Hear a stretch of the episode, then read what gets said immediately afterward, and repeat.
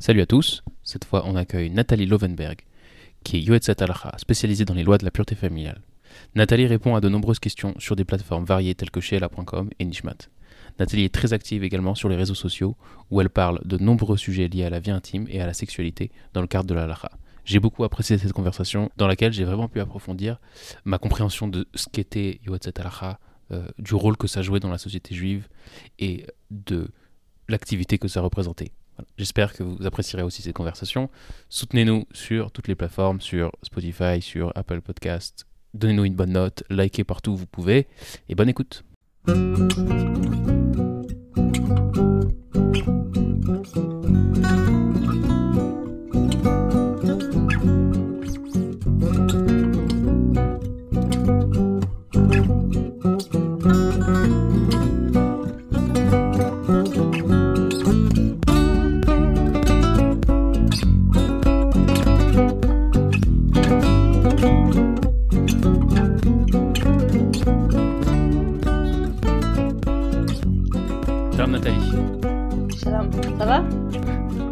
Va très bien et toi Bien, merci.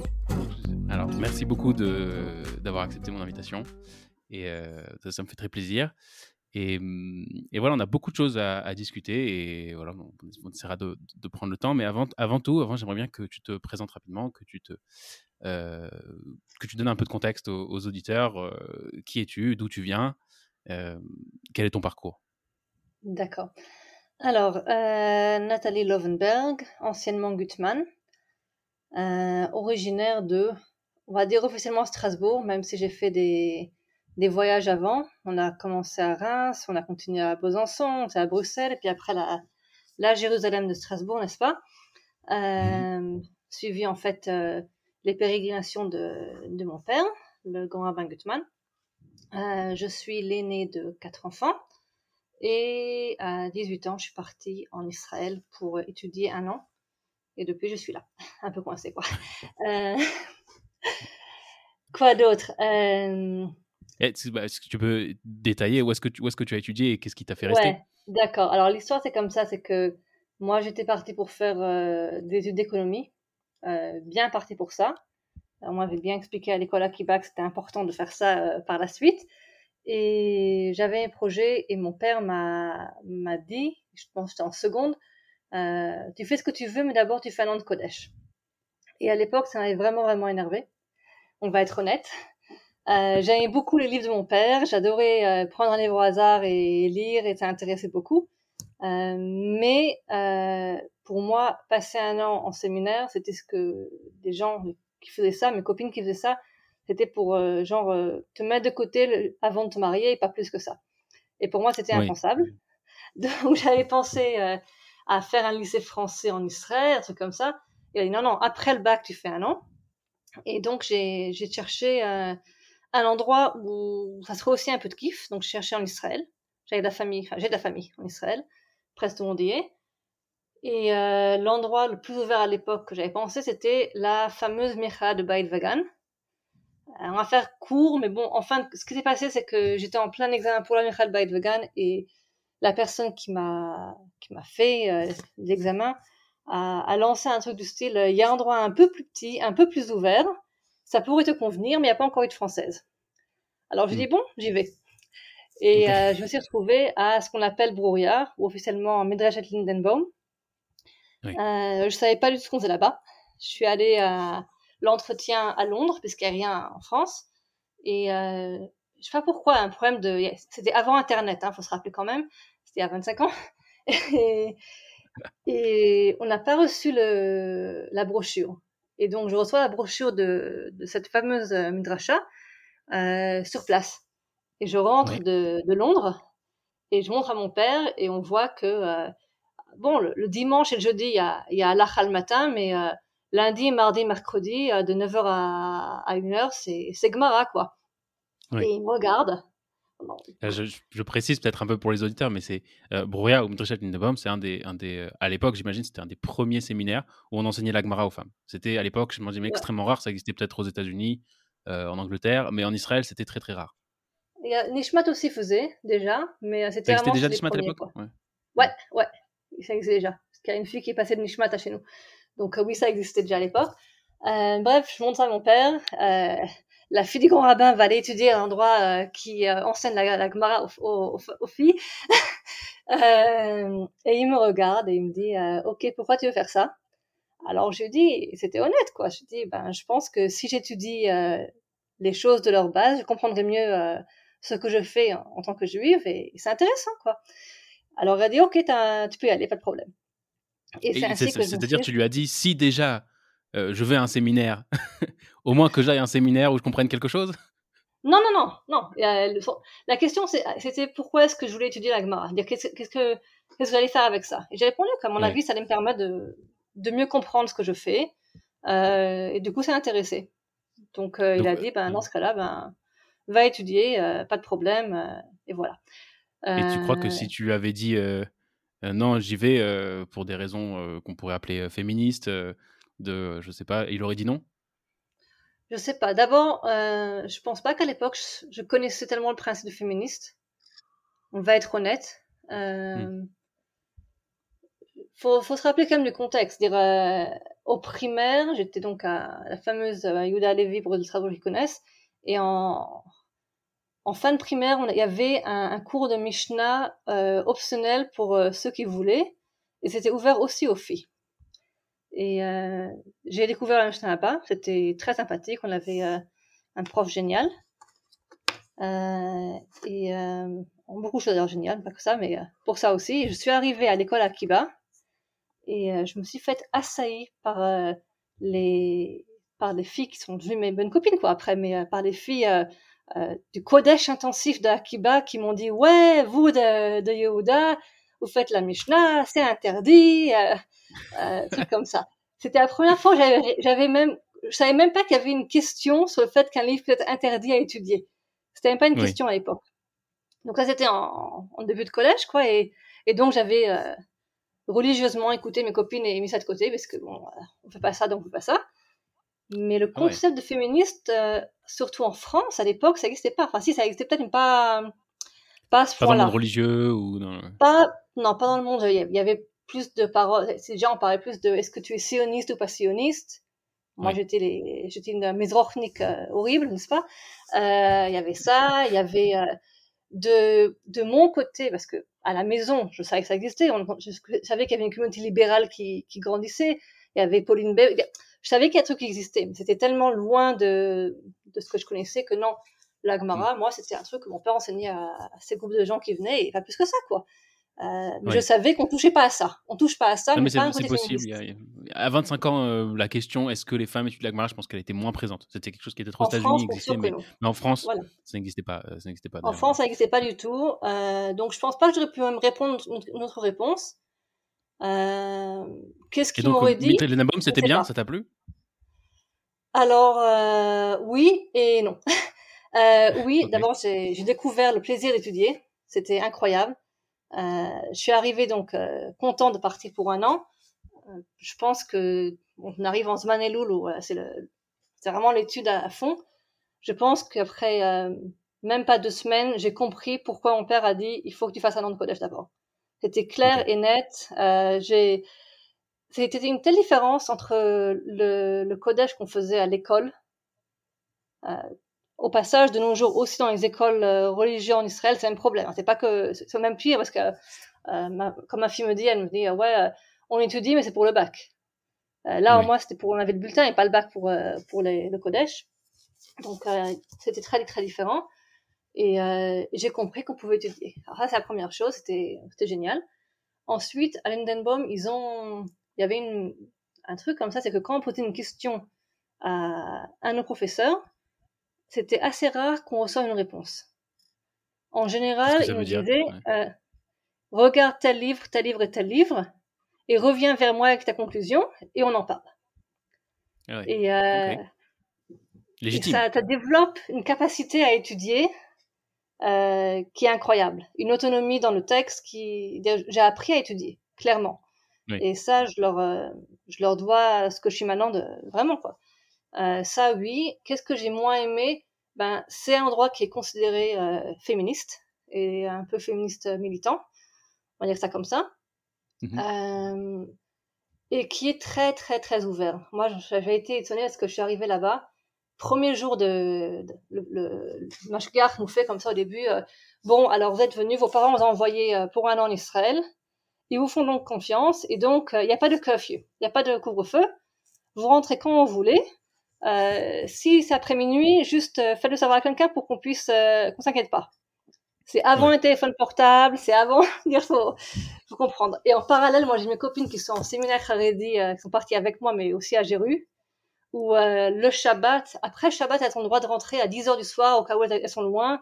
En semaine, c'est 9 heures du soir, tout le monde est rentré, euh, sinon c'est catastrophique. Enfin, la, liberté qu'on avait était très très différente, mais du coup aussi, hmm.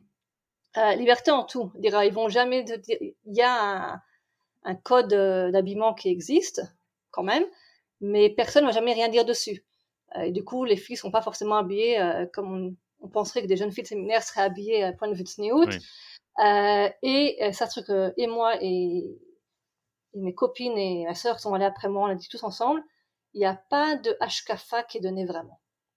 C'est-à-dire qu'il y a un message d'enseigner, de sortir de là avec un bagage élevé, pouvoir se débrouiller avec n'importe quel texte, mais pas forcément un, un bagage de HKFA, de, de vie juive comme ça. Donc il y, a des filles qui y vont pour le côté intellectuel pur et simple.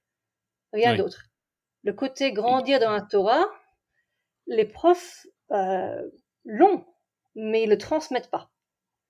Et ça, c'est beaucoup. Ça, c'était un truc, dire, euh, comme j'ai dit à, à mes amis, on a, moi, j'y suis allée euh, euh, d'autres euh, fils de rabbins sont là. C'est le truc des filles de rabbins qui allaient une après l'autre là-bas. C'est très marrant. Puisqu'après moi, il y avait la fille de rabbin grande qui allait. Après, ma soeur y allait. Il y a une fille Bernheim qui allait. Enfin, c'est vraiment c'est toutes les filles de rabbins qui sont allées une après l'autre, au départ en tout cas. Et, et on a toute la même chose. C'est qu'on a beaucoup appris. Et on, est arrive, on est arrivé sur place avec déjà un bagage de, de ce qu'on voyait de notre vie juive assez fort, puisqu'on est venu quand même comme ça. Mais on n'a pas reçu. Et si on avait voulu chercher euh, l'HKF, on n'aurait pas reçu. Donc ça, j'ai moins aimé. c'est intéressant. Mais tu euh, penses que c'est lié à ce label de, de, féministes qu'ils ont essayé de, de, mettre en place quelque chose de très neutre dans lequel on ne dit rien sur, je euh, je sais pas, ce qui, ce qui, pourrait constituer la métaphysique juive ou la philosophie juive pour permettre à, juste, juste à la, on va dire la connaissance entre guillemets à être transmise sans passer par, je sais pas, peut-être le débat qu'il y a autour de tout ça? C'est possible. Je sais pas si c'est voulu, mais c'est possible. C'est clair que c'est quelque chose qui et c'est connu quoi ce problème. C'est pas un truc qui est juste euh, que je dis. Quand, quand je suis arrivée après à Barilan, les gens m'ont dit euh, d'où tu viens, ils m'ont regardé, euh, c'est sûr? Genre euh, ça ça colle pas ensemble. Euh, et c'était leur expliquer que oui, on peut avoir étudié avec Mara au niveau et être religieux. C'est pas un truc qui qui va qui va contre. Euh, je sais pas, mais c'est un truc qui qui revient souvent.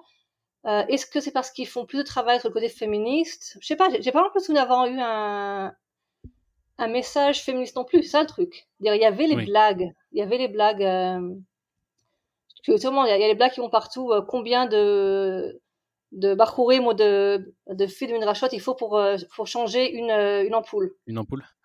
Tu connais pas les blagues? Si si, je connais la je connais la, la, chaîne de blagues même, mais je sais pas, je savais pas qu'il y en avait une sur la midrasha. Vas-y sur, sur un rachat de c'est clair, c'est euh, ça, n'a aucune importance. On fera mieux que les garçons de toute façon. C'était la. Non, mais voilà. Non, mais à part ça, je me reconnais dans ce que tu dis parce que. Et, en l'autre, tu auras à Rova Placal où il en faut 10, euh, une pour changer, 9 pour dire Télim, quoi. C'était la. bah, bah oui. Non, mais je me reconnais dans ce que euh, tu dis parce que, parce que quand moi je suis arrivé, je suis arrivé aussi plusieurs fois là, je Tikva qui est peut-être pas féministe, on va dire, mais qui était définitivement, euh, si tu veux, dans l'extrémité libérale du spectre euh, orthodoxe. Si. Ouais.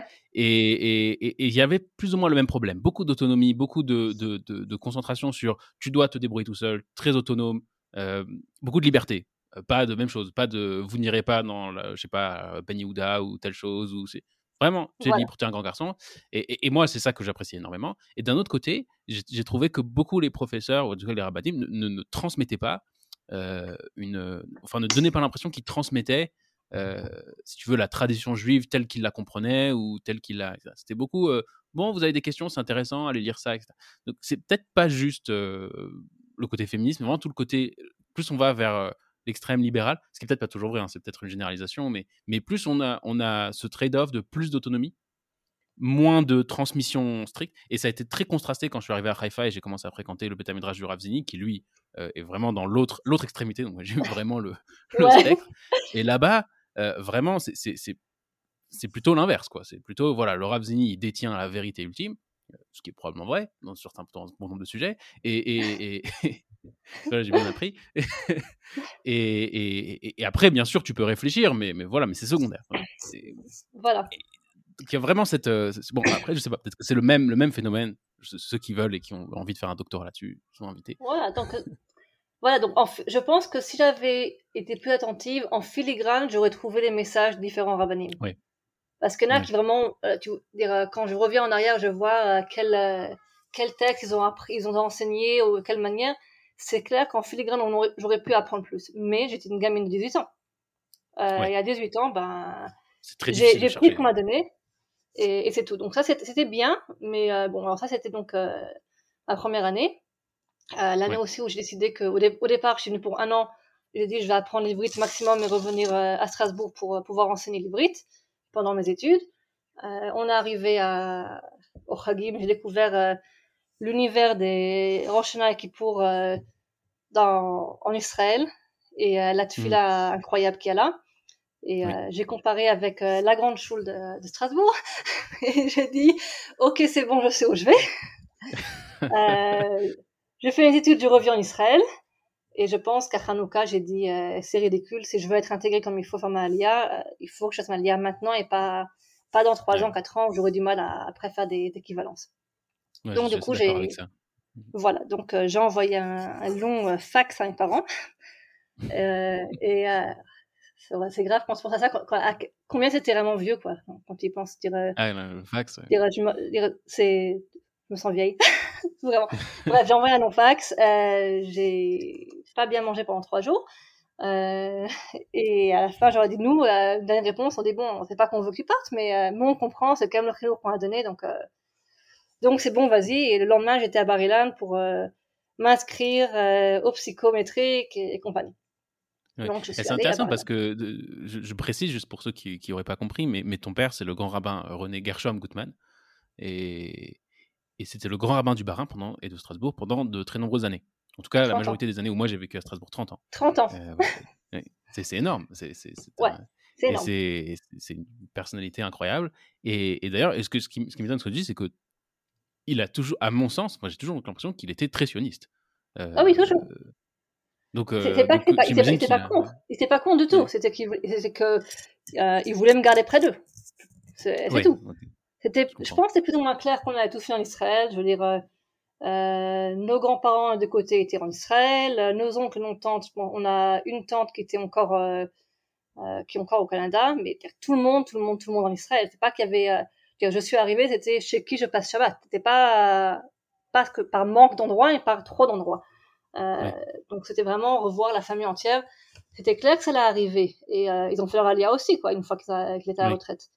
Mais, mais il y avait le côté euh, l'aîné qui part, qui quitte la maison. Je veux dire, euh, quand ma sœur a fait euh, a fini son bac, elle est, elle est partie en, en, Israël pour un, pour un an je pense qu'elle n'avait pas encore euh, atterri, qu'elle a, a, déjà eu le, la question euh, alors c'est Alia c'était une évidence. Elle a...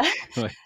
Donc euh, et, bon. et, le reste aussi quoi. Donc c'est pas vraiment qu'il y avait, c'est pas anti, c'est pas un problème, c'est juste que la, je pense qu'il était un peu surpris que ça c'est rapide, ça c'est rapide, je pense plus qu'autre chose. Donc euh, donc voilà, je suis allée à Barilan, euh, j'ai fait bon un an en économie qui a, qui, a été annulé parce que j'étais euh, j'étais malade, donc euh, ça c'est hmm. une histoire à part. Euh, j'ai bifurqué en logistique. Okay. Et si d'acheter en logistique où c'est beaucoup plus facile que l'économie, j'ai dit, eh ben, dans ce cas-là, je fais ce qu'on appelle à Barilan, il y a la metifta. Alors à Barilan, il y a tout, tout le monde doit faire des cours de Kodesh. Oui. Tout le monde. Euh, études juives, plus ou moins d'heures. Et il y a une option pour euh, donc d'aller soit au collège pour les, les, garçons, soit à ce qu'on appelle la motivta, qui est euh, la parallèle.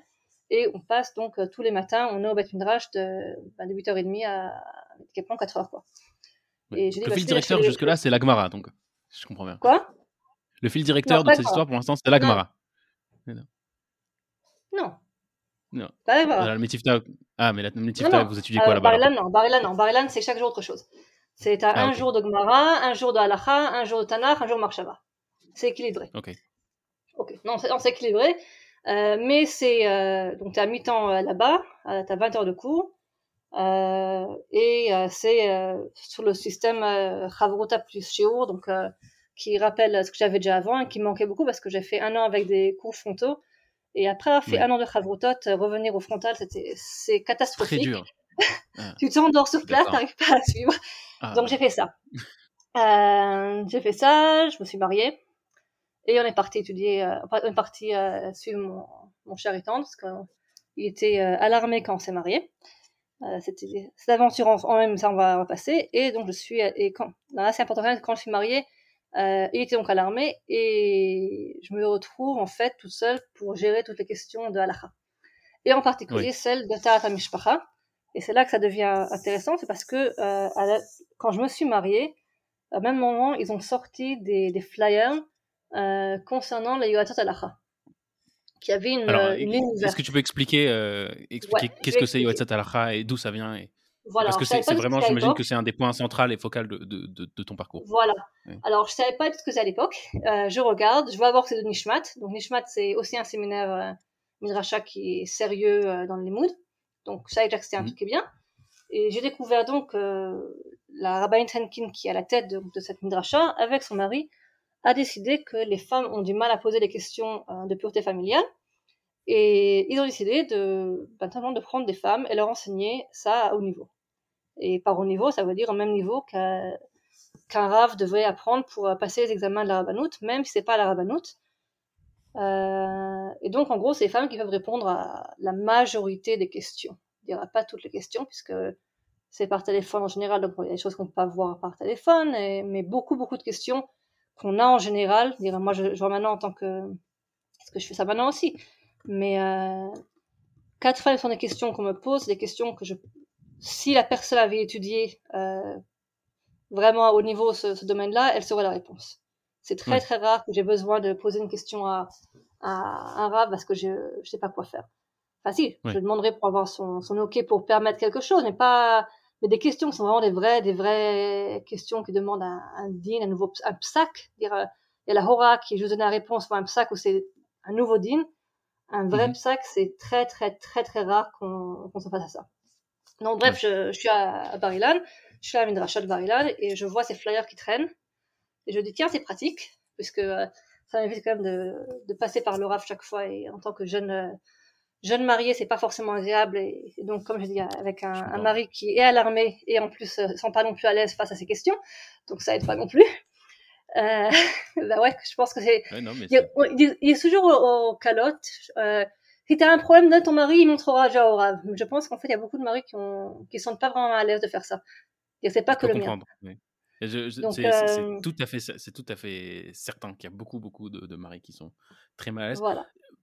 Moi, je me souviens pas avoir été mal à l'aise, mais parce que quand on s'est marié, on s'est installé à Tel Aviv et là, il y avait là-bas un rave en qui j'avais, euh, avec, avec qui j'étais très à l'aise. Donc, euh, mais c'était peut-être une, comment dire, un fait de circonstance. peut-être Ouais. que, euh, ailleurs, à un autre moment, je me serais senti mal, mais je peux très bien comprendre. C'est, il y a quelque chose de, il y a quelque chose de vraiment euh, très intime de- d'aller poser ce genre de questions sur sur ce qui a trait à, à la vie intime des, des couples, à un rabbin euh, qu'on connaît pas forcément. Et d'ailleurs, puisqu'il y a beaucoup de gens qui n'ont pas de rabbin officiel, de rabbin Voilà. attitré, euh, et qui ont pas, et qui le connaissent pas personnellement, et qui n'ont pas confiance ou qui savent pas, et, et tu te retrouves à envoyer des textos à des gens, à des inconnus euh, sur sur sur ta vie sexuelle, et c'est vraiment étrange, c'est vraiment bizarre. C'est- très bizarre. Donc, donc j'ai eu ces, donc j'ai appelé ces, ces jeunes, ces femmes quelques fois. Et euh, bref, il est rentré de l'armée une fois. Je lui, fais, je lui montre ça. Je lui dis, euh, ça, ça prendra temps que ça prendra, mais un jour je fais ça. C'était clair et net. Euh, je sais pas quand, mais ça va. Un jour je ferai ça parce que j'ai trouvé que c'était Ouais. extraordinaire. Euh, donc voilà. Donc, euh, donc on a beaucoup bougé. Euh, on est allé à, à Kiryat Shmona parce que il était à la yeshiva là-bas. Euh, on a redéménagé après euh, vers plus près de Zéru, à Mvotricho dans, dans la Beka. ça, c'est une aventure en soi, mais je pense pas que ça en parlera maintenant. Peut-être une autre fois, mm. peut-être après, on parlera de ça. Bref, mm-hmm. tout ce temps-là, j'ai un peu continué à étudier comme je pouvais, faire ici là des cours à, à mes copines. Et ça s'est arrêté là. je bossais à tiers-temps, mi-temps, comme je pouvais avec les gosses.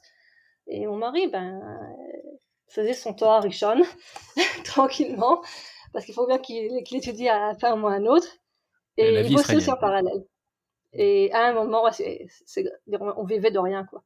Quand, quand je pense à ce qu'on faisait, c'est gens, on s'est mariés. Quand on s'est mariés, ces gens, on, on, comptait combien on faisait. Euh, on savait qu'on avait assez de lait, d'argent pour acheter du lait pour avoir un verre de, de chocolat par, euh, par jour. Euh, lui mangeait autant qu'on va à l'armée parce qu'on avait pas assez d'argent. C'est la folie, quoi. Il allait euh, au supermarché, il, il, acheter X tranches de fromage pour s'acheter chez C'est un peu de la folie, mais on, a réussi à finir sans dans le rouge, ce qui est quand même assez incroyable, je pense. par rapport aux Israéliens. Bah, parce que les Israéliens ont la culture de ces microcrédits où ils prennent euh, des crédits de consommation très très facilement et ils se retrouvent avec du, très vite avec du, beaucoup de rouge en fait. Non, lui il est européen. Donc ça, ça aide, ah. ça aide avoir, un, avoir un mari qui, qui est européen. il a, ils ont fait Alia quand il avait, quand il avait 13 ans, mais, mais il est européen. Donc euh, ça aide beaucoup. Il est très très conscient de financier. Donc, donc ça allait. Bref, euh, et à un moment j'ai dit je peux plus. J'ai dit écoute, ça fait je pense 7 ans que je, que je, que je bosse. Euh, il me fait un Shabbaton j'arrête de bosser. J'ai donné ma démission là où j'étais. C'était en plus un boulot que j'aimais pas tellement, donc euh, j'ai dit bon, ça suffit. Euh, Et euh, j'ai pris un mois pour euh, ranger la maison comme il faut, chercher où est-ce qu'il y avait quelque part qui qui, qui, avait un, un Yom Limud pour des femmes qui me plairait, donc il serait euh, et à mon niveau, puisque j'avais un niveau qui était relativement fort, parce que quand même j'ai étudié pendant quelques années.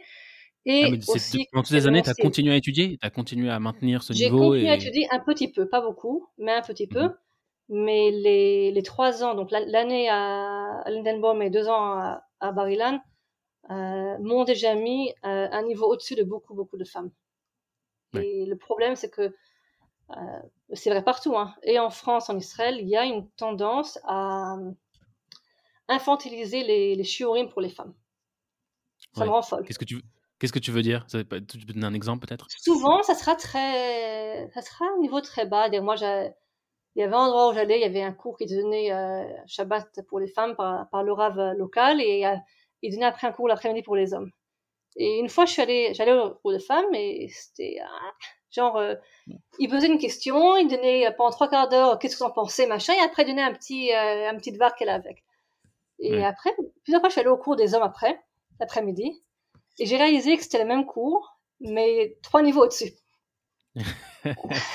Donc, j'ai arrêté d'aller au cours de femmes, j'ai allé au cours des hommes. Parce que je m'ennuyais, quoi. C'était, souvent.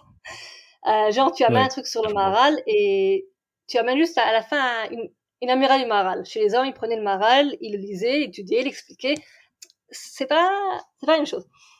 Oui. Bref, donc il y, avait ce problème et aussi le fait que euh, dans beaucoup de cas, c'est pour les femmes, ça reste dans le domaine euh, surtout c'est les Yom Limun Nashim, les, ces journées d'études pour les femmes euh, dont déjà mariées, souvent il y aura un truc de, de Tanar et il y aura beaucoup de de tfila, éducation, euh, couple et bon c'est bien, c'est sympa, mais j'ai pas passé ma journée entière à faire ça quoi.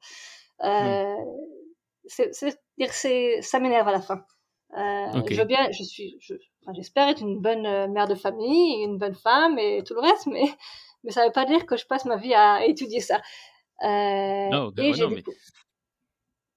ce que je veux dire, c'est que c'est qu'il y a, il y a j'imagine que c'est rabbins, les gens qui font ça, je sais pas, hein, je suis pas là, pas là pour défendre qui que ce soit, hein, mais, mais, mais ils font ça parce que c'est le public qu'il y a. -dire, après, tu peux ah dire, ouais, euh, ça serait peut-être leur boulot de changer cette situation, mais, mais voilà, c'est-à-dire, il y a quelque chose, il y a quelque chose, c'est peut-être un problème de, de, de, de, la poule et de l'œuf, quoi. C'est-à-dire, qu'est-ce qui est en.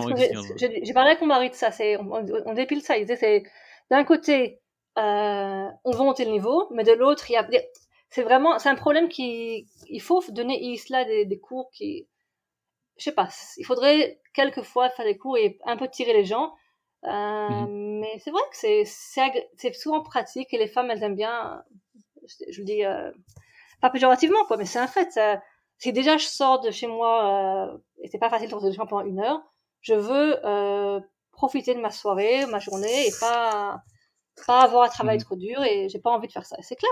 Et ça, ça reste. Euh, Non, c'est pas, pas, Voilà.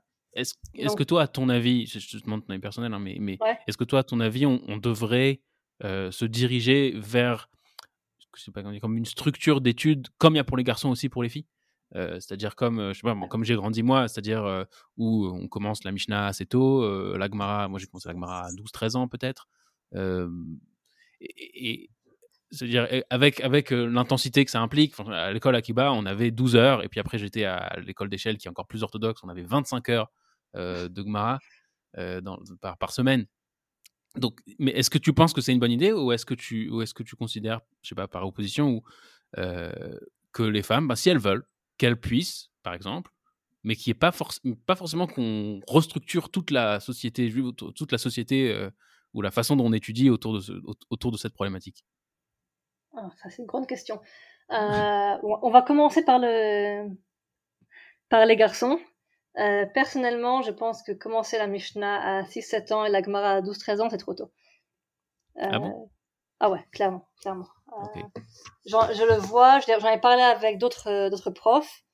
mon grand maintenant a fini sa, scolarité. J'avais parlé à l'époque, il, il, était à une école où il faisait la méthode donc à Barcaï. Donc à à 6 ans, ils ont commencé à faire de Bereshit à, à Dvarim, à Tama, Mikra, à Parker, tout ça, vraiment, euh, il arrivait en fin de fin de Kitahei, il connaissait le Tanakh, enfin la, la Torah plus ou moins par cœur, euh, impeccablement, tout ça. Et ce n'est qu'à que en, donc à 10 ans, ils ont commencé la Mishnah, et pas avant. Et j'ai vu la différence que ça mhm. faisait, et il était prêt. Il avait, il avait les références de Torah qu'il fallait, et quand ils ont commencé la, la Gemara un an après, donc euh, sixième, donc comme euh, vers 11, euh, 12 ans, 12 ans, comme, euh, comme tu dis, euh, ils se débrouillaient plus ou moins, mais, je, mais il y avait un problème. J'ai parlé avec mon prof et je lui ai dit, mais pourquoi vous faites ça? Et il m'a dit, honnêtement, sur toute la classe, il y en a trois qui comprennent ce qu'on fait. C'est trop tôt. Pourquoi on fait ça? Parce que pour être accepté après dans un lycée, si t'as pas fait de Gemara, pas, tu rentreras pas dans le lycée. Oui. En Israël. Et donc, c'est un problème. Euh, même maintenant, on a, je regarde ce qu'il faisait en classe pour, euh, donc on parle de terminal en Israël dans un lycée religieux, yeshiva tichonite de niveau correct, d'accord? Je suis peut-être pas la meilleure, c'est pas une mais c'est, c'est une bonne yeshiva. Il, il donne la classe des, des plus avancés en Gemara. Donc c'est pas, donc vraiment c'est, c'est haut niveau. Et je vois ce que le prof donne, et je vois ce qu'il fait, et je, j'ai parlé au prof, je fais, mais attends, euh, j'ai pas l'impression qu'il ait compris quelque chose au Tosfot, qu'il sache comment l'utiliser. Et il me regarde, mhm. il me fait, enfin, au téléphone, donc il me fait, euh, oh mais t'inquiète, euh, il y a un quart de la classe qui sait le faire. Maintenant, on parle de jeunes garçons israéliens qui n'ont pas de problème de langage, qui font la Gemara depuis 12 ans, qui sont dans une école Shiva Tichonite correcte, donc ils ont, euh, je sais pas combien d'heures par semaine, mais ils en ont quand même beaucoup. Euh, Ils ont quoi, 3 heures de Gemara tous les jours, le matin, au moins, sans compter le reste. Et les rêve après, ils ont beaucoup d'heures de, de limoun. Ils vont l'année prochaine, presque tous, euh, en yeshiva. Et la majorité ne sait pas ouvrir un tosfot. Ouais. D'accord? Donc d'abord, je pense pas que, ça, que commencer tôt, ça aide forcément. Euh, c'est une question en soi. Et ça, c'est sans compter ceux qui sont déjà dégoûtés de l'étude. Et chez les garçons, il y a beaucoup de garçons qui sont dégoûtés de l'étude. Euh, parce que justement on force trop. Donc ça c'est une question en soi qui à voir. Et de ce point de vue-là, les filles, elles ont un avantage, c'est que du coup, ben, elles font ce qu'elles veulent. Euh, tu veux étudier, tu étudies, tu pas, c'est pas grave. Et du coup, les filles qui étudient vraiment, en général, c'est qu'elles ont, elles ont envie d'étudier. Exact. Et, tu gagnes quelque chose de grand. Euh, est-ce qu'il faut donner, euh, enseigner la Gemara à des jeunes filles euh, Il faut permettre euh, la Gemara. Dire, je ne sais pas si j'ai envie qu'on force une fille de 13, 14, 15 ans à étudier l'Agmara. Est-ce qu'elle est mhm. capable? Oui, c'est pas une question. Être, comme un garçon, pas, moins qu'un garçon. Suis d'accord, oui, pense qu'il n'y a pas de. Mais est-ce qu'on va forcer... Toutes les recherches que j'ai pu voir sur le, sur le sujet l'Agmara, mais sur les capacités cognitives entre les hommes et les femmes, il y a, virtuellement zéro différence. Donc, euh, ouais, et peut-être même qu'à mon avis, elle serait, elle serait plus capable, les garçons, de comprendre l'Agmara parce qu'elles sont, elles sont déjà plus euh, prêtes à ces choses-là euh, au même âge. Bon, c'est déjà, déjà autre chose. Oui, euh, c'est possible. Est-ce que je veux qu'on les force à faire ça? Clairement non, parce que dans ce cas-là, on va, on va y perdre. Euh, mhm. Si déjà on a cette, euh, flexibilité de pouvoir permettre d'étudier quand tu veux, pourquoi pas. Par contre, on devrait faire, c'est qu'au lieu de faire des cours, on va dire nuls, j'ai eu des cours, on va être honnête, mon cours de dinim en première terminale, euh, se limiter à, au professeur qui avait le livre et qui, en anglais et qui nous traduisait les, ce qui est écrit en français et qu'on écrivait euh, dans le, dans, le cahier. C'est pas un cours d'énigme. Maintenant, si à la place tu prends une, euh, une Daf avec un peu de Gemara, c'est juste les trois lignes qu'il te faut, la Mishnah, et tu enseignes les mêmes halakha aux filles en mode chavruta, en mode interactif, alors d'un côté, tu as réalisé à ce que les, ils ont accès au texte, ils apprennent à apprendre. À mon avis, euh, l'enseignement va être plus, euh, plus, plus, euh, plus efficace. réalisé. C'est pas effectif. Effectif, c'est en, anglais. Bon, efficace, efficace, non? Efficace, ouais. Plus efficace. et donc, on aura, on aura des, jeunes filles qui sauront ouvrir des livres et qui auront le jour où elles veulent la capacité à aller vers la Gemara. Donc, tu auras gagné de tous les points. Ça, ouais. Changer l'éducation de ce point de vue-là, la rendre plus interactive. C'est vrai pour les garçons aussi, hein. Mais, euh, chez les filles, euh, clairement, ce serait ce que moi j'aurais. Euh, la, la, petite histoire, c'est que quand moi j'étais jeune fille, enfin, et gamine aussi, mon père ramenait chaque fois de, d'Angleterre ou d'Amérique des, des, livres de Kodesh en anglais. Et je me rappelle avoir, je regardais tous ces bouquins-là, et aussi des livres de, un peu réformés, enfin tout ça. Et bon, il y avait plein de livres qui ramenaient à la maison. Et je me rappelle regarder ces bouquins et dire euh, waouh, ils ont de la chance. Tu vois un livre de Chumash avec des couleurs, avec euh, des trucs sympas. Un peu comme on voit de nos jours, euh, ce que certaines écoles font maintenant. Et, et moi, ce que j'avais à comparer, c'était, je sais pas, le, le plus les livres avec les images, c'était la Bible illustrée des Warshawski et le livre de Marianne Picard d'histoire juive. C'était quelque part les, les, les, les plus ouverts qu'on avait. Et j'avais ce, ce, rêve de, de, créer mon propre. Je voulais être prof à l'époque. Mes parents ont dit ne fais mhm. pas ça. Euh, donc j'ai écouté. et euh, mon rêve c'était de, de, créer des, des livres d'études euh, de halacha, de, de, Mishnah, de Torah, pour que euh, les autres enfants et pas moi, moi c'est trop tard, mais que les autres enfants puissent avoir accès à des, des livres de Kodesh, je sais pas, euh, ludiques, sympas, comme on a en français, maths, histoire géo quoi. c'est jamais arrivé. parce que je suis pas devenue prof et je pas, je dedans, mais mais le rêve y est resté. Et donc, mais maintenant aussi, je vois que ça, ça vient de plus en plus, donc c'est pas, c'est moins problématique. Je vois dire, euh, ouais. la Morim travaille aussi beaucoup. Ils ont traduit Chute de Bereshit. Ça, ça arrive, ça arrive en France avec 20 euh, ans de retard, mais ça arrive. Oui, non, en euh, France, on est toujours un petit peu en retard, mais c'est normal. On est une communauté euh, incomparable avec la communauté des États-Unis ou la communauté en Israël. Euh, tout va plus lentement parce qu'on est beaucoup moins. Euh, simplement, et que moins, moins d'innovation et les gens qui sont euh, innovateurs ou dans, ce genre-là, ils, partent euh, très, très souvent. il y a plus que ça. Je pense qu'il y, y, a aussi une, une réticence aussi. C'est possible. C'est naturel. Il y, a un peu de tout, mais il y a un côté aussi de réticence. De, on a tout étudié avec la Messora, on va pas changer maintenant. Genre, oui. C'est comme ça. C'est comme ça, c'est naturel aux sociétés traditionnelles finalement. C'est qu'elles ont, elles sont un peu réticentes à changer, et c'est et quelque part c'est un mécanisme de conservation qui est nécessaire parfois, parce que tout, tout changement n'est pas bon. Donc si tu changes tout trop vite, euh, et eh ben tu vas vite finir avec quelque chose de complètement différent avec ce que ce quoi t'es parti quoi. Donc c'est important d'évoluer, mais, mais, bon il y a une espèce de trade-off ici que que, que, que voilà que, chaque génération c'est une c'est un, un nouveau défi. Quoi. Euh, ouais, je suis d'accord. Bon, euh, quand, quand, je te parle de choses, je suis partie donc euh, il y a 25 ans en Israël, j'avais 18 ans. On parle de bouquins que j'avais donc vus il y a 30 ans. Oui. Il y a 30 ans, les livres, les livres scolaires de Kodesh étaient déjà ludiques, aussi ludiques que, mes, que les livres que j'avais en France, en, en, français, histoire géo ou même maths. Et maintenant seulement, on le voit. C'est ouais. un, un, décalage qui est assez extraordinaire quand même quand tu y penses. Euh, c'est sûr, c'est sûr. Euh. Ce qui est intéressant, c'est que toi, tu, retrouves, tu te trouves vraiment, je trouve, sur, une, sur ce point subtil euh, où les choses évoluent sans trop changer. C'est, vraiment, c'est peut-être le point, peut-être j'aimerais bien que tu élabores un peu là-dessus, c'est, c'est le, le, point de Yoetzet Alacha. tu vois, c'est l'espèce de milieu entre être euh, être rabbin réformé, l'extrême euh, côté. L'autre côté, euh, d'être une femme qui n'a jamais ouvert une Gemara, qui n'a jamais ouvert un livre d'études, et dans très dans un monde très ultra orthodoxe et d'un côté voilà il y, a un modèle là de Yotzet Halakha qui moi me semble qui me semble vraiment intéressant et, entre autres il me semble que tu es l'unique peut-être maintenant c'est plus vrai mais j'ai lu il y a pas si longtemps que tu étais l'unique Yotzet Halakha en francophone. Est-ce que c'est toujours vrai? Oui et non euh, d'abord quand, quand, je suis devenue euh, francophone euh, je pensais être la première mais il s'avère qu'il y en a une avant moi mais elle n'est pas active mmh.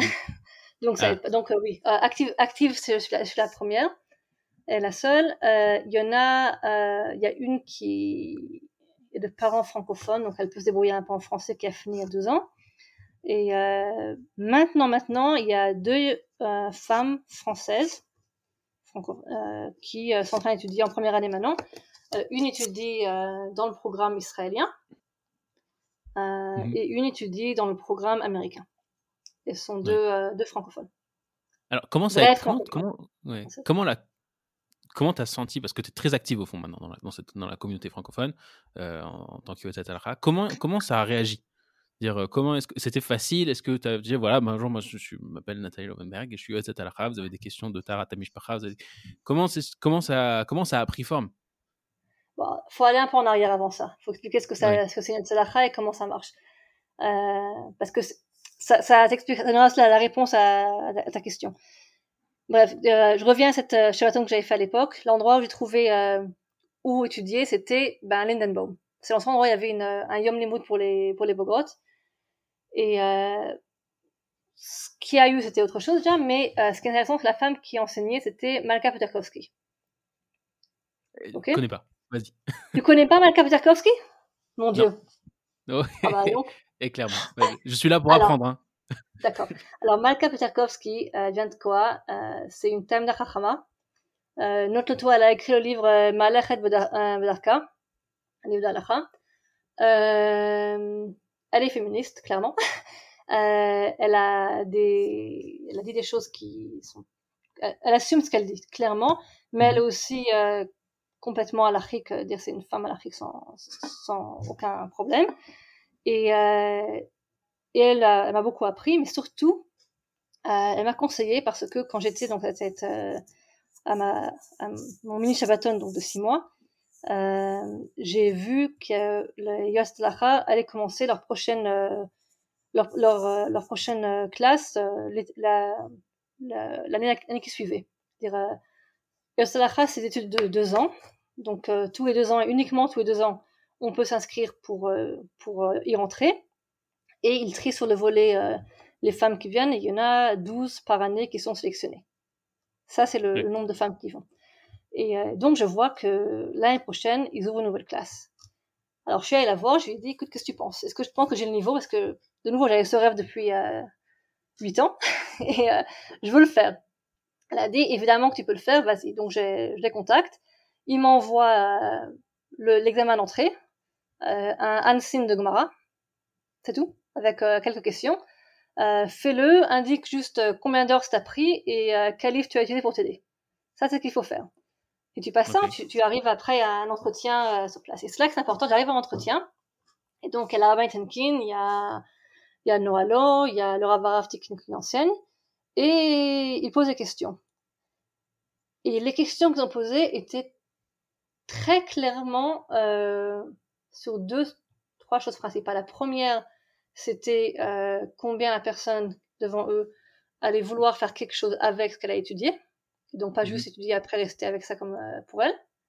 Donc euh, vient de, de Shlichut.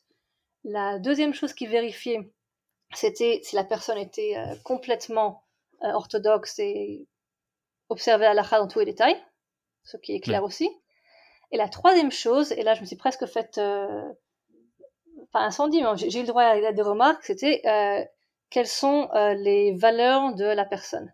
Et le fait que je sois venue euh, en étant une ancienne de Lindenbaum, c'était pas en ma faveur. ah oui, ah d'accord, ok. Du tout. Euh, la Pourquoi c'est quoi a... Une mauvaise réputation? C'est une réputation de, de féministe. Et euh, la Tenkin, elle, a, elle dit clairement que on étudie la Torah pour grandir.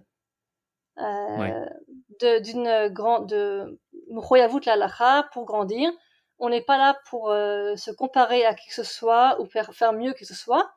On fait le mieux qu'on peut parce qu'on étudie la Torah comme on, comme on étudie. très clairement.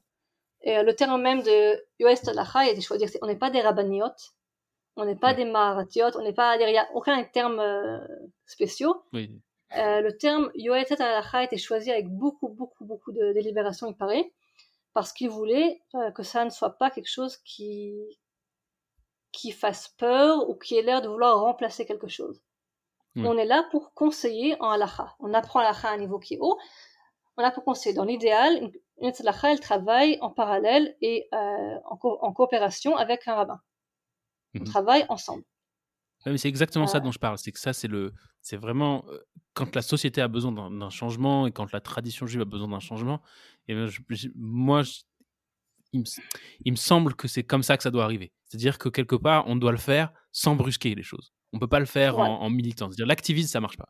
C'est euh, ah, ah, compliqué. Un, un système hermétique à l'activisme. L'activisme, ça, ça, fait du mal, mais sans mmh. ça, on n'y arriverait pas. Pour moi, c'est clair et net que euh, j'ai du mal à dire. Je suis pas, je suis pas féministe dans le sens féministe euh, combatif du terme, du tout. Mmh euh, je suis très féministe dans le sens où je suis une femme à plein, à, à, complètement femme. Euh, okay. J'ai aucun problème à être femme. Donc, ce point de vue-là, oui. Euh, mais c'est clair pour moi que s'il n'y avait pas eu des féministes radicales ou des féministes qui ont fait bouger les choses, euh, qui ont forcé un peu les choses à bouger, j'aurais pas pu faire ce que je fais. Donc, quelque part, j'ai une dette. la forme de la menace, quoi. Qu'il y, ait une, une, une menace particulière pour que le, la tradition orthodoxe se dise ah, Ok, on va prendre un truc. Mais pas que. Réfléchis au, vote des femmes. C'est Oui. Dans, dans ces sociétés, de manière générale, le fait que euh, une femme puisse aller à la fac, étudier ce qu'elle veut, euh, être PDG, machin, n'importe n'importe quoi, qu'elle puisse voter, qu'elle puisse avoir un compte en banque. Mmh ah oui, ça, je hein, une femme ne peut pas avoir un compte bancaire à elle-même jusqu'à très très tard en France. Je sais plus là, c'est vraiment très, très ça, ah, je sais plus, plus la date, mais j'avais lu ça, je suis sidérée parce que c'était vraiment euh, genre, euh, euh, pardon. non, mais quand tu y penses, donc, sans les, ces femmes qui ont fait des, des pieds, des mains, qui sont battues, on pourrait pas faire ce qu'on fait maintenant.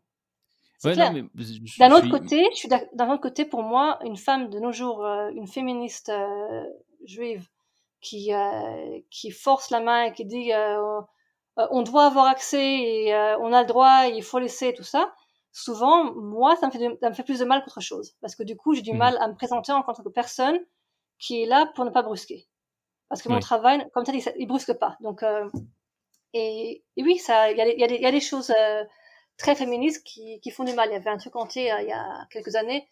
tu as à New York le, la Yeshivat Maharat, qui forme des, des, des élèves rabbins, des femmes rabbins. Alors là, c'est parce que Marat, c'est pas hein. encore le rabbin réformé, c'est autre chose, c'est encore un autre concept. C'est une yeshiva orthodoxe, euh, on mhm. parle pas de faire de, la réforme euh, ni rien. C'est ça, donc c'est euh, encore un autre concept, c'est ce que je dis. C'est un autre concept. Et entre nous, un rabbin, à part.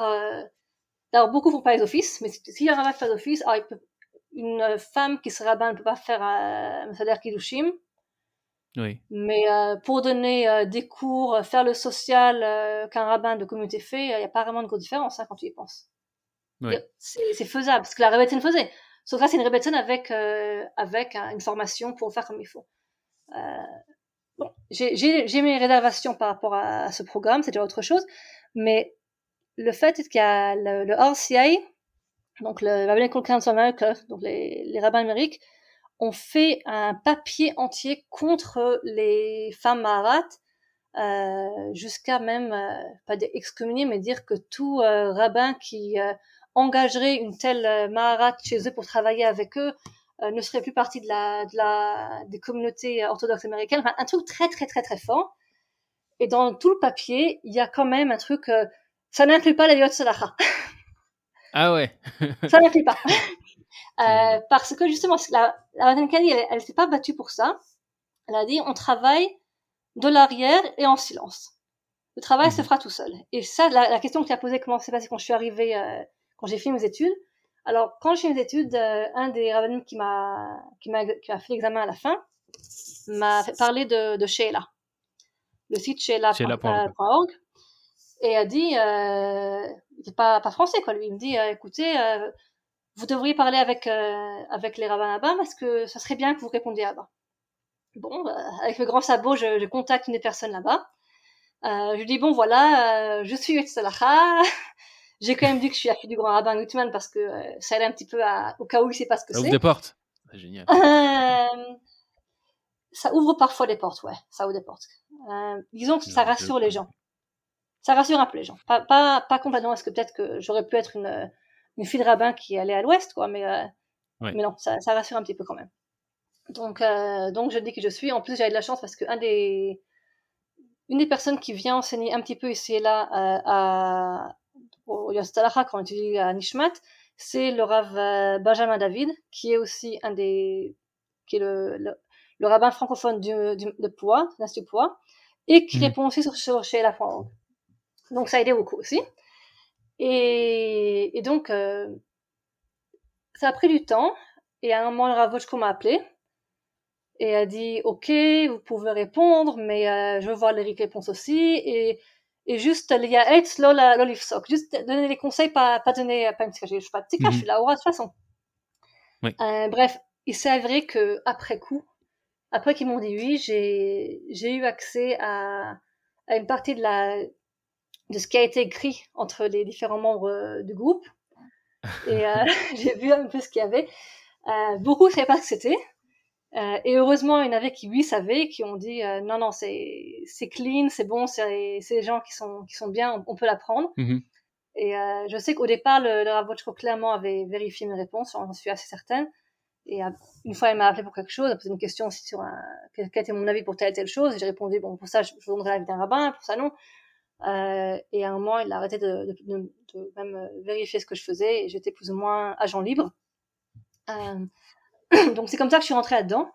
Et, et, pour le reste aussi, pareil, quoi. Je veux dire, euh, comme quand il y a Rosenkin, j'ai, dit ici aux gens que j'avais fait mes études, Facebook ici ou là, partout, et, et au fur et à mesure, ben, ben les questions sont venues. Oui. Et donc tu te rends compte qu'il y avait une grosse demande? Euh, ouais, il y avait une demande. Euh, ouais. J'étais encore toute jeune là-dedans, j'avais, euh, c'était une question par semaine, ce qui est pas beaucoup, mais j'avais pas fait de pub non plus. Ouais. Donc c'était, et ça a doucement monté de plus en plus. Euh, j'avais très peur de parler en public aussi parce que j'avais, je me sentais pas assez forte. Quand tu réponds à une question par écrit, tu prends ton temps à ouvrir un bouquin, à vérifier, tu as le temps de vérifier. Même par ouais. oral, tu peux le faire, tu peux dire euh, je vous rappelle qu'il faut que je confirme quelque chose. Euh, entre ça et donner un cours, c'est autre chose. D'abord, faut pas avoir peur de parler en public. Oui. Alors, j'ai pas peur, j'ai jamais eu trop peur de faire ça, mais mais c'est une fois quand tu parles un truc qui est comme ça ou quand tu rentres dans un, face à un public qui va te poser des questions en retour. Oui. Euh, donner un discours euh, écrit euh, tranquille, ça je peux le faire, mais mais j'avais très peur de, de, faire ça, donc ça a pris quand même je pense deux ans, trois ans avant de, de me jeter à l'eau, euh, où j'ai juste, où j'ai dit, je vais pas juste dire, euh, je peux répondre euh, sur Facebook, sur machin, mais je peux aussi le faire. Et là, j'ai commencé à un premier coup. je pense qu'à l'époque, ils savaient pas ce que c'était tellement les gens. Donc oui, ça, non, ça, ça, a beaucoup aidé. Ça, ça, a beaucoup aidé. en plus, de nouveau, c'est un terme qui, qui fait pas peur. C'est une Lacha, c'est une conseillère en Halacha. C'est pas Oui. une rabbine. Exact. Euh, exact. et tu- euh, vu que mon mari n'est pas rabbin, je- je suis pas en peu Rebbetzin, donc ça aide pas. donc je vais pas écrire rabbin si j'ai envie. Euh, donc euh, ouais, enfin, c'est ça qui fait la force de, ce- de cette entreprise, je pense. C'est parce que là, on a vraiment un, il y a un vrai besoin. Comme, Il y a un comme, besoin, il y a un besoin. Il y a un vrai besoin et des gens euh, que. Oui, c'est sûr. C'est-à-dire, je pense que voilà, toutes, toutes ces femmes qui ont besoin de poser des questions de Tarata Mishpacha, euh, de, de discuter de ces choses-là, etc., et qui ont besoin de s'adresser à une femme qui s'y connaît, qui connaît la halakha, et, et c'est un vrai besoin. C'est un vrai besoin. C'est un vrai besoin parce que à cause de, essentiellement à cause de la déconstruction des communautés. C'est-à-dire à l'époque où il y avait un- une des Ah, communautés très soudées, des communautés très soudées. Maintenant, on, on vit dans un mode plus atomique où euh, chacun est dans sa petite famille, etc. Et donc on connaît pas, on n'a pas forcément un rabbin de confiance qu'on est là. Et, et, et, et les Yoetzet Halakha, elles viennent euh, répondre à ce besoin tout en ne bousculant pas euh, les, les, les structures traditionnelles dans lesquelles le judaïsme a, a vécu pendant Ouais. qu'elle vit pendant, pendant très longtemps. Et c'est ça qui fait un changement qui, à mon sens, est sain et utile et, qui ne génère pas de, de, comme tu dis, effectivement, il y a peut-être des radicaux. le contexte. Il y a des y a, des gens qui sont sortis clairement contre moi. ah oui? Je sais que. Ah ouais, ça, ça, je le sais. j'ai eu des histoires de. Je rentrerai pas dans les détails parce que c'est pas c'est pas pour le pour le caveau de toutes les personnes qui, qui, étaient comme ça parce que de nouveau moi je moi je vois le besoin. Euh, mmh je sais pas combien euh, un rabbin de communauté a des questions de de Nida par jour ou par semaine dans les communautés diverses communautés. J'ai aucune idée, d'accord? J'ai pas demandé à mmh quelqu'un combien de questions. Euh, il y a une, une, histoire qui est racontée à Nishmat, et je sais pas combien elle est vraie, mais euh, je serais pas étonnée. Euh, c'est une femme qui a fait ses études donc, en Israël et qui retourne en, Amérique. C'était avant qu'un programme Amérique. Et apparemment, elle avait demandé au Rav de la communauté si ça le dérangeait qu'elle réponde aux questions de Tata Mishpacha. Et le rabbin a dit euh, Écoute, euh, tu veux répondre Réponds. J'en ai une de par mois, donc franchement, ça me change pas si c'est toi qui les fais ou moi qui les fais, comme tu veux. Hmm. Et donc, on parle d'une communauté donc, en, c'est pas Israël où tu n'as pas de rave vraiment. quand tu as une communauté en, en c'est vraiment, c'est en général, ils ont, as ton rabbin là-bas. Ouais. Bref, elle a répondu, elle a dit, donc c'est ça la communauté. Euh, elle a tenu un, un, un, une note, un journal de, des questions qui sont arrivées, pas des noms mais le nombre de questions qui sont arrivées. Et après un an, apparemment, elle s'est ramenée avec 300 questions. Ok. On est loin du 1 par mois. Voilà, alors maintenant, je sais pas combien de gens ils ont. Euh, je sais pas, il y a Marron Poids, je suis pas Marron Poids parce que je suis, c'est tout petit, il y a que moi. Euh, je sais que les, les il y a, il y a un hotline qui est ouvert tous les soirs, de 6h mhm. à minuit. Les Yotzalacha qui travaillent là-dedans, donc c'est en, hébreu et en anglais, euh, je sais parce que mes copines sont là-bas, euh, de 6h du soir jusqu'à minuit, elles ont, elles sont au téléphone, sans interruption. Ça n'arrête ah pas. C'est genre, c'est 30 questions par soir, mais c'est normal, quoi. Euh, moi, j'en ai en moyenne entre le téléphone, WhatsApp, Facebook, machin. Je réponds en général à deux questions au moins par jour. Ok, c'est beaucoup. Euh, à l'époque du Corona, quand il y avait la peur de est-ce qu'on parle au mikvé, pas au mikvé, tout ça, euh, hmm. les premières semaines de Corona, moi j'en ai eu 7 à 8 par jour. C'était de la folie. Okay. Je respirais, je respirais pas.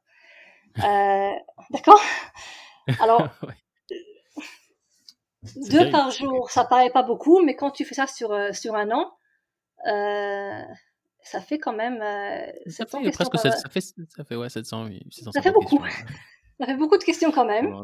Oui. Euh, alors de nouveau, j'ai j'ai pas un cal à moi. J'ai des femmes ici et là. Il y en a qui me connaissent parce que je suis sur un groupe de Facebook, il y en a qui me connaissent parce que je suis sur je suis copine de copine. Et il y a celles qui voient le, le site d'Ayot Salaha et qui voient ah tiens il y a il y a un numéro de téléphone, elle me contacte. Mhm. Donc il y a un peu de tout. Euh, te dire, j'aurais bien aimé que tout le monde passe par, la, par le téléphone officiel et ça serait beaucoup plus simple pour moi de voir combien de gens appellent.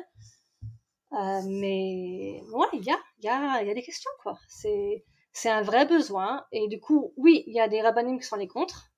Euh, j'ai une amie euh, qui euh, en a pâti parce qu'elle aurait apparemment émis qu'elle était admirative de mon boulot. Et apparemment, après, on aurait dit d'elle que que non, euh, ça va pas, euh, on parle pas comme ça, c'est interdit, euh, c'est la Torah et tout le reste. Euh, je sais que j'ai des problèmes aussi, j'ai des communautés qui certainement vont pas m'accepter pour que je parle chez eux. Euh, ben c'est euh, alors le rabbin va être contre que je parle à la communauté. Je te promets, les femmes de la communauté m'appellent quand même. Ça change rien. Oui, c'est ça, voilà. ça ne change rien. c'est pas le but. J'ai eu ça une fois, j'étais quelque part et le rabbin a dit qu'il ne voulait pas que je parle de l'akha là où je parlais. Je, je parlais d'un truc qui n'a rien à voir avec l'alakha, mais il voulait pas que je parle d'alakha. Et je lui ai dit, écoutez, monsieur le rabbin, euh, ça me dérange pas, mais vous savez très bien que je vais rentrer dans la salle et j'aurai déjà quatre femmes qui vont attendre pour poser une question à l'Afrique. Alors je peux dire, venez, on sort sur le parvis, comme ça je réponds pas dans, dans l'endroit communautaire, ou je peux, et je dis, et j'explique que le rabbin veut pas que je parle, ou je peux juste répondre. Il m'a font bon, bon, répondez, répondez. ça arrivait, ça, ça arrivait plus d'une fois, dire ça arrive. J'ai eu ça dans bien deux endroits. Il y avait aussi une communauté en, en, Israël, quoi. En, je parlais en Israël, j'ai fait un cours de, de révision de la à des francophones en Israël. Mm-hmm. Et avant de, de donner le cours, j'ai appelé le, le, rabbin local. pour savoir s'il avait une chita spécifique, euh, pour rester par rapport à, pour garder un, un équilibre. Oui. Et euh, j'ai pas eu le temps de finir ma phrase, qui m'a fait dix minutes. Combien c'est c'est pas bon le salaha, quel mal on fait au monde, et combien on prend le travail des hommes, et un truc comme ça. Et euh, je dis, ok, mais il faut quand même des réponses. Dire, vous parlez pas français, elle parle pas hébreu. Qu'est-ce que je réponds à ces femmes? Mm. Et à la fin, il a dit que je, que je ne pouvais pas euh, dire officiellement, euh, donner de publicité sur Nishmat. euh, dire c'est vraiment, c'est très très, c'est très. Oui. Euh, j'ai donné mes cours, mais euh, et Mais du mal à construire cette confiance. il y avait aucune confiance. Il y avait aucune confiance. Ouais. Euh, pourquoi? Je sais pas. Je sais pas de quoi il y a peur. Parce que de nouveau, euh, je suis venue vers lui pour dire je viens travailler avec vous, je veux votre avis. C'est vraiment de dire, pas, j'ai j'ai pas dit euh, je viens pour être Oui. contre vous. Euh, Oui. Mais est-ce que c'est une, je sais pas, je sais pas pourquoi. Non, il y a, un- euh, il y a un contexte aussi dans lequel, dans lequel tu te trouves. Ça veut dire, c'est sûr que euh, autant on peut regarder l'histoire de Yoetzat Alaha et, et dire comment c'est euh, compatible, harmonique avec la, tradition juive. Autant il y a un contexte, et je pense que il me semble qu'il y a plein de rabbins qui ne sont pas forcément, qui ont que le contexte, qui ont que le contexte qu'il y a un mouvement de féminisme religieux radical qui cherche à éradiquer la structure rabbinique euh, de gré ou de force. Et, et quand il voit Yotzat il, il fait pas forcément la nuance. Donc, euh, donc et- mais ce qui est intéressant, c'est qu'à la fin, dans toutes les histoires que tu racontes, à la fin, tu leur expliques tout ça, c'est très gentil, euh, vos doutes et vos trucs et le, le- le féminisme radical et ça. Mais à la fin, je, il faut, je veux répondre et je veux répondre qu'à Halacha à ces femmes. Et ces femmes, c'est la- je suis la- leur seule adresse. Qu'est-ce qu'on fait? Et à la fin, ils acceptent. Et, et alors, il, Euh, me- il me répond, avec- et ouais. répondent.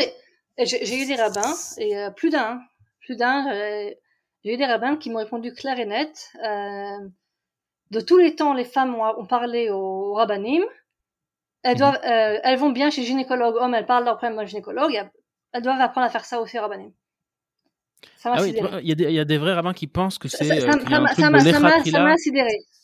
Des Ouais, rabbins, ça des marins parce que c'est vraiment très. euh, trouve- comme, comme je disais au début, c'est super intime. C'est vraiment très intime et, et je Non, comprends mais- mais même un parfaitement une femme qui est mal à l'aise. Non, mais même, même un gynécologue, une femme parlera pas ouvertement. Euh, j'avais parlé à mon- père de ça, parce que j'avais, j'avais été assez euh, euh, bouleversée par ça, parce que j'avais eu ça de... Mhm. J'ai eu, j'ai eu ce discours par euh, trois, trois bains différents, je pense, en l'espace de, de 15 jours, 3 semaines. Donc ça m'a fait vraiment assez mal. Oui. Et de bords différents, quoi. J'avais eu un en France, en Israël, et un qui était proche de ma communauté, qui avait carrément demandé à ce qu'on à parler avec mon mari et moi. Donc c'était car- il pensait qu'on allait aller euh, le soutenir et il a compris après que c'était pas le cas. Mais bon, on a eu les trois personnes ont dit la même chose, et ces trois, trois rabbins ont dit le même texte que que de tout temps les femmes parlaient à un rabbin et sinon euh, leur mari parlait, elles, elles parlent bien à des hommes quand il faut aller chez le docteur, il n'y a pas de problème et elles ont qu'à apprendre. Et moi j'essaie de leur expliquer, mais moi je connais des couples qui ont qui ont soit euh, vécu euh, sans pouvoir se, sans aucun contact physique pendant des mois parce qu'ils n'avaient pas envie de parler à un rabbin, ni lui ni elle, j'en connais, Mm. et d'autres qui ont tout lâché. Dire que ça c'est pas une pas une solution. Et dans les deux cas, il, ça marchait pas. Donc j'ai parlé de mon père- avec, avec mon père de ça. Et euh, mon père est, est, euh, un grand fan. Euh, il me soutient complètement, vraiment dans ses. Il me soutient vraiment dans ce que je fais. Et il a dit mais mais ça veut dire quoi ces rabbins euh, S'ils veulent que les gens soient plus proches d'eux, il faut qu'ils que eux soient proches du peuple. Il faut pas. C'était clair pour lui que c'était Mhm. qu'il n'y a pas de raison. Euh, Mais bon, mon, mon père, euh, comme je dis, il est, il est spécial. Le fait même qu'il m'a envoyé étudier à un endroit qui fait de la Gemara, étudier étudier. Je veux dire, quand, Ouais. quand j'y repense en arrière, euh, je, suis l'aîné, moi, de la famille. C'est pas comme Ouais. s'il y avait une tradition d'envoyer les garçons à la yeshiva et bon, on va envoyer la fille. Non, on envoie tout le monde. Euh, ce qui en soi aussi, dire, euh, est assez fort à dire. Euh, Oui. Ouais, non, c'est spécial. donc ouais, il y a, y, a des- il y a des gens qui sont pas d'accord, il y en a qui veulent pas. Euh, J'ai entendu une femme ou deux ici et là qui ont quand même dit elles-mêmes que euh, elles comprennent pas pourquoi les femmes vont dans une femme. Ça, ça, ça, ça- Il y, a, il y a des femmes qui, qui comprennent pas l'intérêt d'une Sedara. Ça m'a aussi un peu sidéré. Euh, bon, je, je suppose que quand tu grandis dans un certain milieu, ça marche. Encore que, je veux dire, euh, j'étais il y a quelques mois à un mariage, euh, mais euh, plus, plus, plus, plus, plus. J'étais, mmh je me sentais vraiment comme un cheveu sur la langue là-bas. Je suis allée parce que Stam, j'ai rencontré la, la mère de la, du marié pour dans des circonstances particulières et elle voulait vraiment que je vienne, c'était important pour elle, donc je suis allée à, ce mariage. Et elle m'a installée près de quelqu'un d'autre, une personne donc hyper euh, mais comme ça, qu'est-ce que tu fais dans ta vie? Donc je lui explique. la, la, femme donc plus que surprise parce que c'était pas la réponse à laquelle elle pensait. et, et, la femme qui commence à me dire ah c'est intéressant parce que justement quelques années j'ai eu elle me raconte des histoires mais hyper intimes de, de questions qu'elle a eues. Et, euh, et, après elle me fait mais avec plein de détails.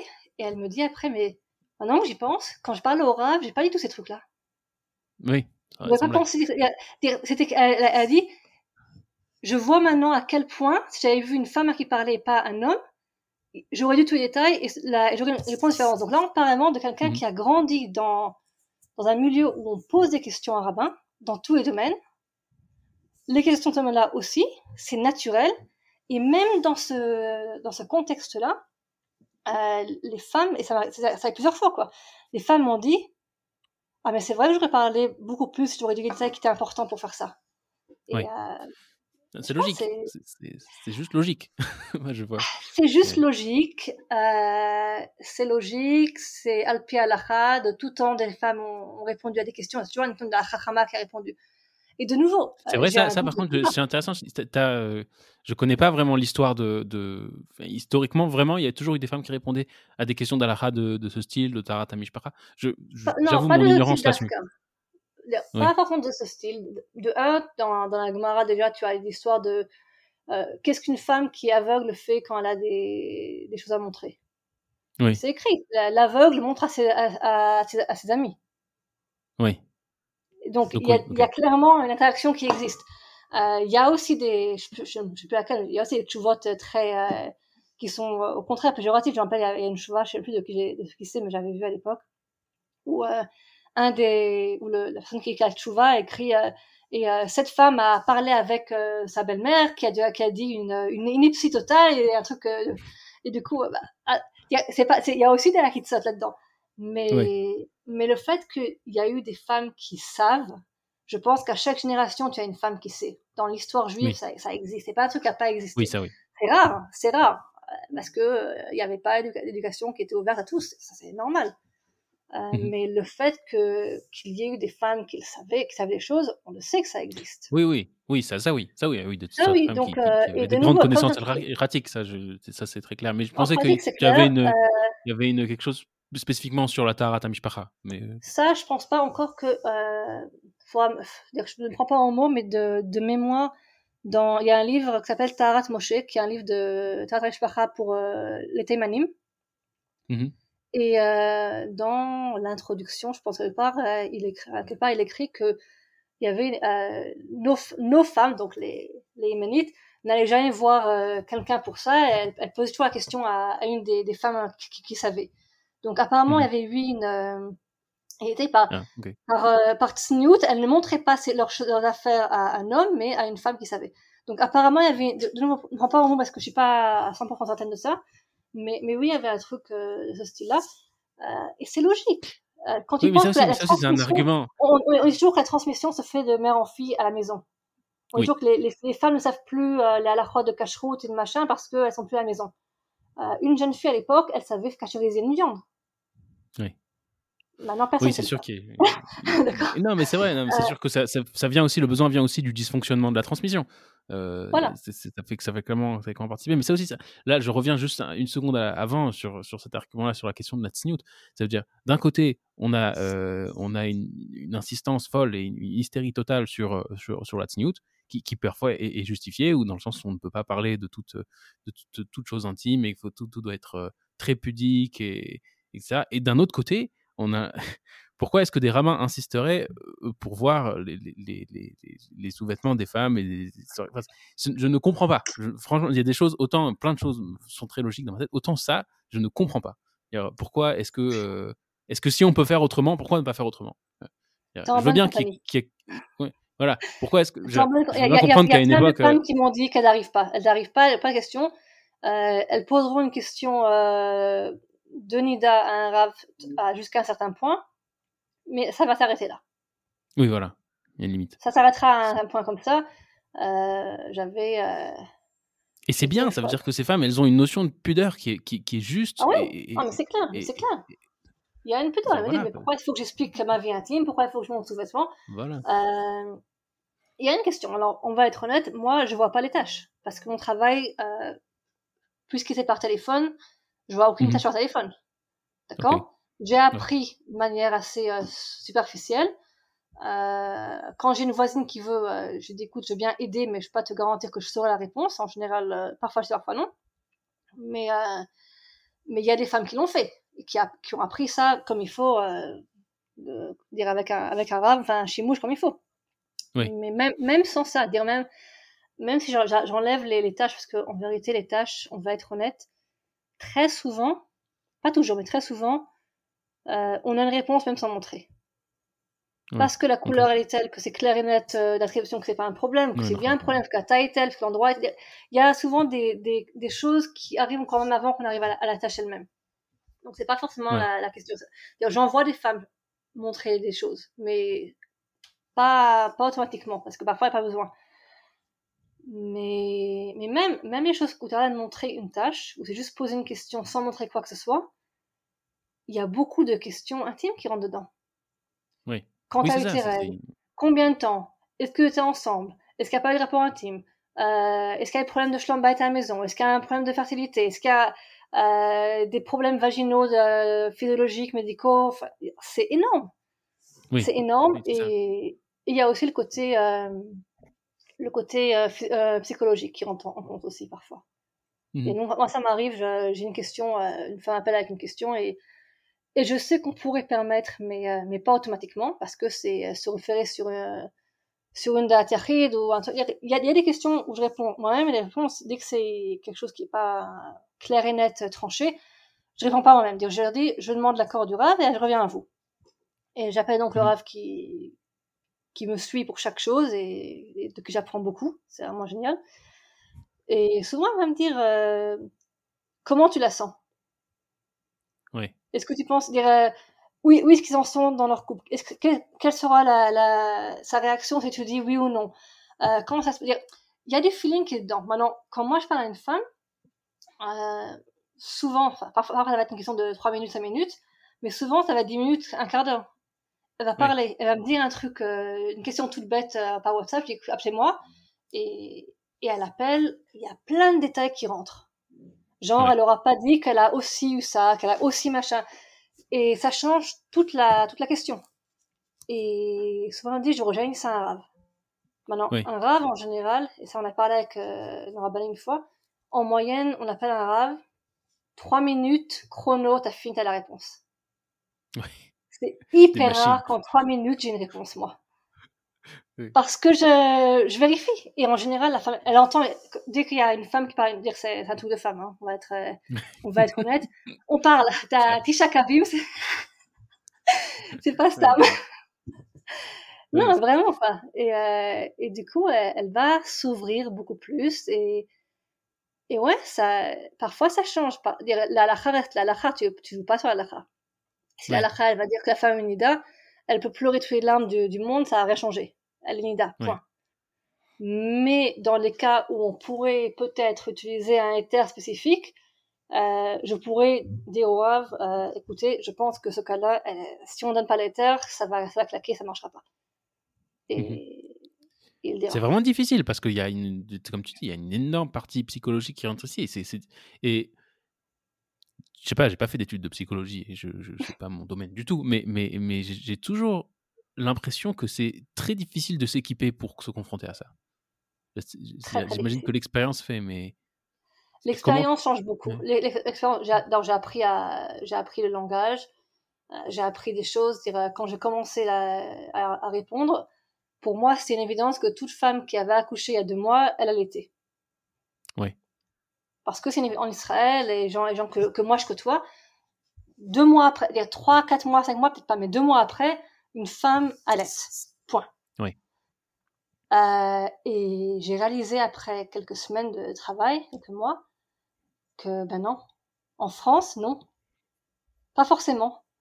et ça change la réalité à l'Afrique. Oui. Donc du coup, j'ai appris à demander à une femme, vous allaitez? Parce que je savais pas. Euh, il y a des nuances. Euh, j'ai bien perdu mon français en venant en Israël parce que je me suis mariée avec un non francophone. Euh, j'ai vu dans des ishouvim où il n'y a pas de francophone, donc je parle pas beaucoup français. Et j'ai dû quelque part réapprendre le français, réapprendre les nuances. Euh, donc ça, c'est un truc aussi qui, qui, qui, se fera avec le temps. Euh, c'est bien. Et puis bon, il y a des choses que tu apprends. Si on a aussi appris une partie des, des cours qu'on a à Nishmat, en dehors de l'alakha, c'est aussi des cours, on apprend l'alakha à haut niveau, mais il y a aussi des cours de tout ce qui est para alakha, tout ce qui est médical. Donc on a, on a des bases de, des bases, parce que je suis pas médecin, mais des bases de gynécologie, des bases sur la fertilité, des bases sur ça, et des bases de psychologie aussi. On nous a mmh. appris à, euh, à, repérer les, les signes d'un problème de violence conjugale, les problèmes de dépression postnatale. Je suis pas pro, clairement. Mais, euh, mais on nous a donné des, des outils pour, euh, pour mieux comprendre les gens qui on a au bout du fil, parce que c'est important. Oui. Non, mais oui, c'est. Voilà. Puis surtout que c'est surtout une interface d'une d'une grande intensité, en fait. C'est-à-dire que tu as beaucoup, beaucoup, j'imagine, beaucoup de femmes qui, quelque part, euh, ben, appellent leur Yoetz ou je sais pas, ou tout cas, en tout cas, à travers ces problèmes intimes, se dévoilent tous leurs problèmes. Donc c'est. Euh, ouais. Ouais. Euh, c'est vrai, quoi. Donc en fait, tu es, en ligne, t'es en première ligne. Tu es au front de, je suis en première de tous ligne. Euh, J'essaie de, de faire une séparation entre. Dire, je, je, dis très clairement quand on demande des, des, questions qui ont de thérapie, je dis très clairement, je ne suis pas thérapeute, j'ai pas appris à l'être. Mmh Par contre, ce qui est clair, c'est que euh, de par ce truc-là, j'ai réalisé que une partie des questions qu'on me posait, il y avait une base derrière qui manquait en plus. Euh, tout ce qui est éducation sexuelle, d'accord, le, le, rapport à, à son corps, ça, j'ai vu qu'il y avait un problème. Et après quelques années de, de questions, j'ai dit, OK, il faut que je fasse quelque chose. Donc, j'ai fait mes recherches. Euh, j'ai trouvé plus d'endroits qui auraient pu convenir. Je peux te faire une pause. Une pause et qu'est-ce que tu veux dire par il y avait des problèmes d'éducation sexuelle? Qu'est-ce, qu'est-ce, quel, quel, est le phénomène que tu décris là? Tu parles en France? Euh, que Il y avait des questions de halakha. Des femmes venaient avec une question de halakha. Mmh mais c'était clair qu'il y avait un problème euh, lié à la sexualité qui existait. Alors parfois c'était un problème euh, de rapport à son corps, parfois c'était un problème euh, de méconnaissance de son corps, parfois il y, avait différentes différentes choses. Parfois c'est un problème de de comment on vit euh, en couple de manière sexuelle. Il y avait c'était un éventail de choses, vraiment un éventail. Euh, mhm. et, et, les femmes aussi qui parlent de comment, de comment, je parle de comment je dis à ma fille quand je vais au mikvé. Ou c'est aussi une, une autre. Il y, il y, avait de tout. Il y avait un peu de tout. Et euh, donc, qu'est-ce que je fais maintenant? Parce que je ne suis pas rester avec... J'ai un bagage qui est assez bon, mais c'est pas assez. Donc, j'ai cherché. Euh, j'ai trouvé... La... Bah, quand je cherchais d'après, j'ai une grande satisfaction. Et euh, l'Institut Poids a décidé d'ouvrir un, un, cours qui s'appelait officiellement euh, le Miniout Bria, Bria, donc euh, éducation sexuelle saine, qui a été euh, changé un peu après en Chinour Nashiut Bria, donc euh, éducation à la féminité saine, euh, ce qui était absolument ridicule parce qu'une partie des cours c'était le côté féminin, mais il y avait aussi euh, comment parler, comment parler à des, des, enfants et à des parents de la sexualité des garçons. Donc rapport avec la féminité. rapport avec la féminité zéro. donc mais bon, c'était parce que c'était pour euh, pour que ça soit plus euh, politically correct et que ça marche avec euh, tous les tous les gens qui viennent ici. Donc donc ça a été changé, mais c'était la même chose. C'était la première année, ils ont un peu changé depuis. Et du coup, oui. euh, c'était pas le, le le cours le plus euh, intense. J'ai beaucoup hésité parce qu'il y a des cours où tu apprends que euh, éducation des enfants, que euh, éducation sexuelle pour les couples. Il y a, y, a, y a, beaucoup de différents trucs qui existent, mais ça n'a plus parce que d'abord, ça me donnait l'éventail dont j'avais besoin. Il me fallait ça maintenant. Euh, donc en un an, j'avais ce qu'il me fallait. Et parce que euh, j'avais le nom de poids, où je savais que j'allais avoir aussi des les valeurs que, que, je voulais. Il y a d'autres mmh. endroits aussi, mais il y avait un endroit qui était, qui était aussi intéressant, mais où je n'étais pas certaine de recevoir toutes les valeurs euh, que j'aurais voulu avoir et qui ont peut-être eu des valeurs que j'avais pas envie d'intégrer.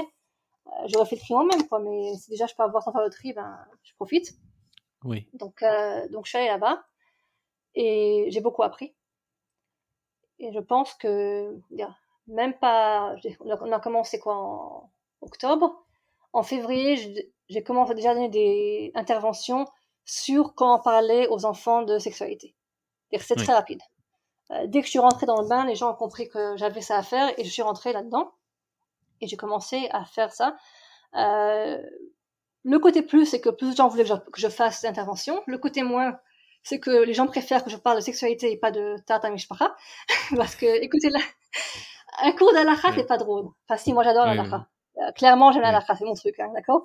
Euh, La majorité des femmes, euh, des hommes aussi, il paraît, mais ça, j'ai pas fait d'études, mais on m'a dit aussi les hommes. La majorité des femmes n'aiment pas forcément faire un cours, écouter un cours d'Alakha. Oui. Parce que la est souvent perçue comme barbante, c'est tout. Et chez les hommes aussi, en fait, je pense. Oui, je, peux, je, mets une petite question ici, mais dans ces cas-là, c'est-à-dire, euh, et, c'est vrai que j'imagine qu'il y a beaucoup de gens qui considèrent la halakha comme euh, souvent barbante ou ennuyante, etc. Mais comment est-ce que tu fais pour transmettre l'importance ou le sens euh, éventuel de, des lois de Nida, qui sont parfois, il faut l'admettre, hein, c'est-à-dire, avant qu'on les vive, on ne sait pas trop ce que c'est, mais quand on se met à vivre, on, se rend compte que c'est un énorme prix à payer dans sa vie. C'est dur, c'est vraiment dur. C'est imagine que, imaginez ceux, qui écoutent, ceux qui, c'est bon, quand on n'est pas, quand, euh, quand on pas enceinte ou, euh, ou en train d'allaiter, etc., c'est vraiment la moitié du mois, on ne se touche pas. Ouais. C'est euh, c'est compliqué. Enfin, moi, je me souviens en tant que mari, c'est compliqué. C'est très dur. Et, ça veut dire il faut vraiment être porté par, par un sens ou par vraiment la conviction que c'est que c'est que c'est la bonne chose à faire ou alors qui est, qui est vraiment un, un, un, réseau de, de, de, signification autour de ça pour pouvoir tenir. Moi, je ne sais pas comment, euh, comment, comment on fait autrement. Moi, j'avais beaucoup étudié le sujet. J'ai essayé de prendre mon mariage au sérieux comme je le pouvais. Euh, en étudiant ces sujets-là. Comme, donc, donc j'avais, si on veut, et on avait étudié aussi avec ma femme, etc. Donc on, on avait, si on veut, un, un bagage un, bagage traditionnel, alrique, et, et, aussi, si on veut, philosophique, au niveau du sens de tout ça, et qui, qui soutenaient ces choses-là. Mais ceux qui l'ont pas, je ne sais pas. Alors, et, souvent, je me, je me, pose la question, qu'est-ce que Enfin, je me pose à toi, toi, tu, je veux dire, qui te qui t'occupe beaucoup de ces problèmes. Comment toi tu transmets Quel sens tu transmets? Dire quelqu'un te dit oui, mais pourquoi je dois faire tout ça? C'est super relou. Qu'est-ce que je fais? Euh, D'abord, je la vérité. C'est dur. c'est dur. Euh, j'ai un petit problème là-dedans parce que mon, de base, euh, pour moi, on fait halakha parce qu'on fait halakha. Parce que c'est écrit, il faut le faire et du coup on le fait. Euh, on fait Shabbat parce qu'on fait Shabbat. Quelqu'un qui fait tchouva ou quelqu'un qui se convertit ou quelqu'un qui vient de l'extérieur va voir un juif faire Shabbat ou kashrut. Il va dire, mais pourquoi vous faites ça? Pourquoi vous allez au supermarché, vous regardez à examiner le, euh, la, la, composition exacte et le numéro d'emballage et comparer à votre petite liste de consistoire pour voir euh, est-ce que c'est le bon numéro d'emballage ou pas?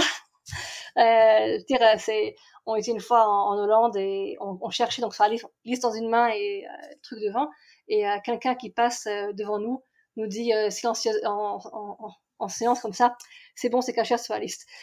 c'est tellement, t'es en supermarché, c'est quand tu y penses, pourquoi on fait ça? Tu te promènes euh, au marché de Noël et tu, tu sens les, les gaufres partout et faut quand même être vachement vachement fort pour. Non, sérieux quoi.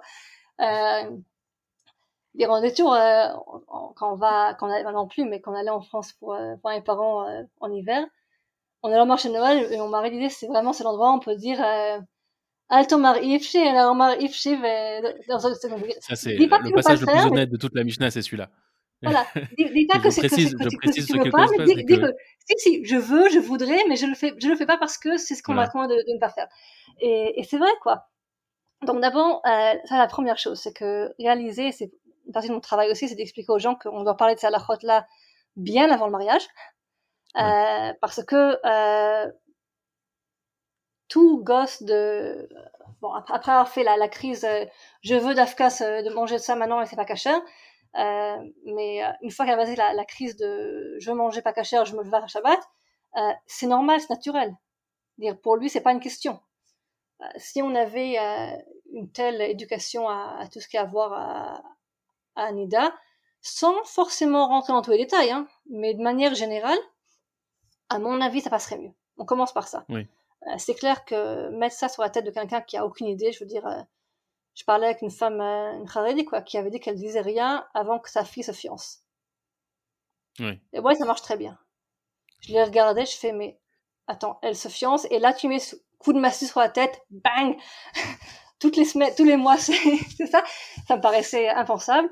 Euh, je connais aussi l'histoire de quelqu'un qui, où le, le, jeune homme avait bien appris la halachot, enfin bien appris, il, mhm. avait, il connaissait la halachot de ce qu'il avait vu dans, dans la Torah, quoi, Torah et Mishnah.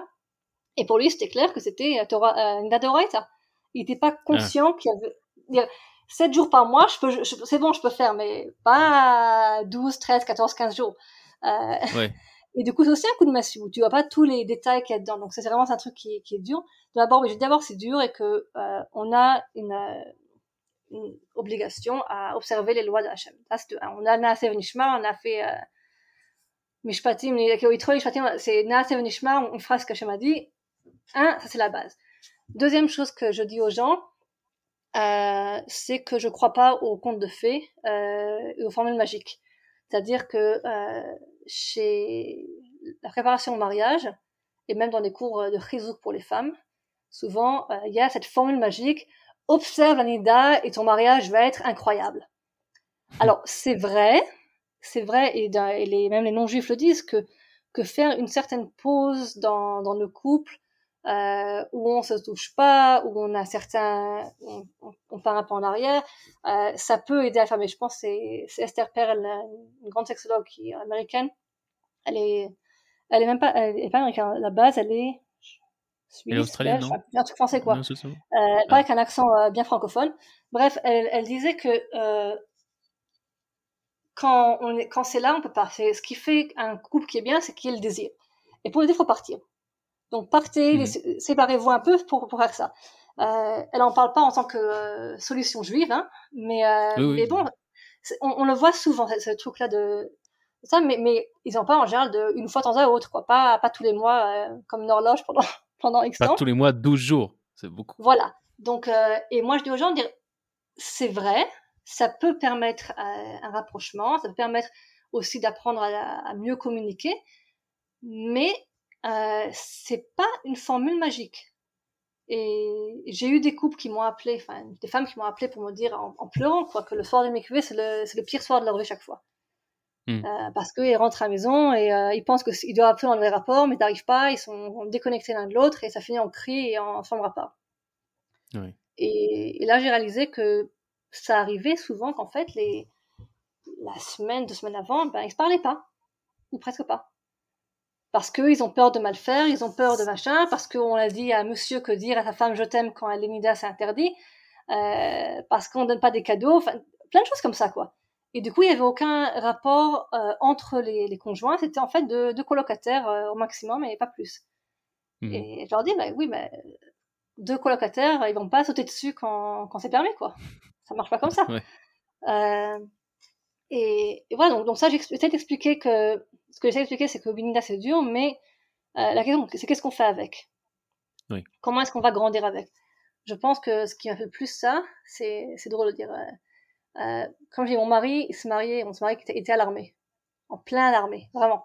Euh, il était en SDR, mais il, il avait bougé d'une chiva à l'autre, et quand il s'est, la période donc avant de se marier, euh, dans des chivas en général, euh, tu auras quelqu'un qui va te prendre à part et t'enseigner euh, un peu tout ce qu'il faut pour avant.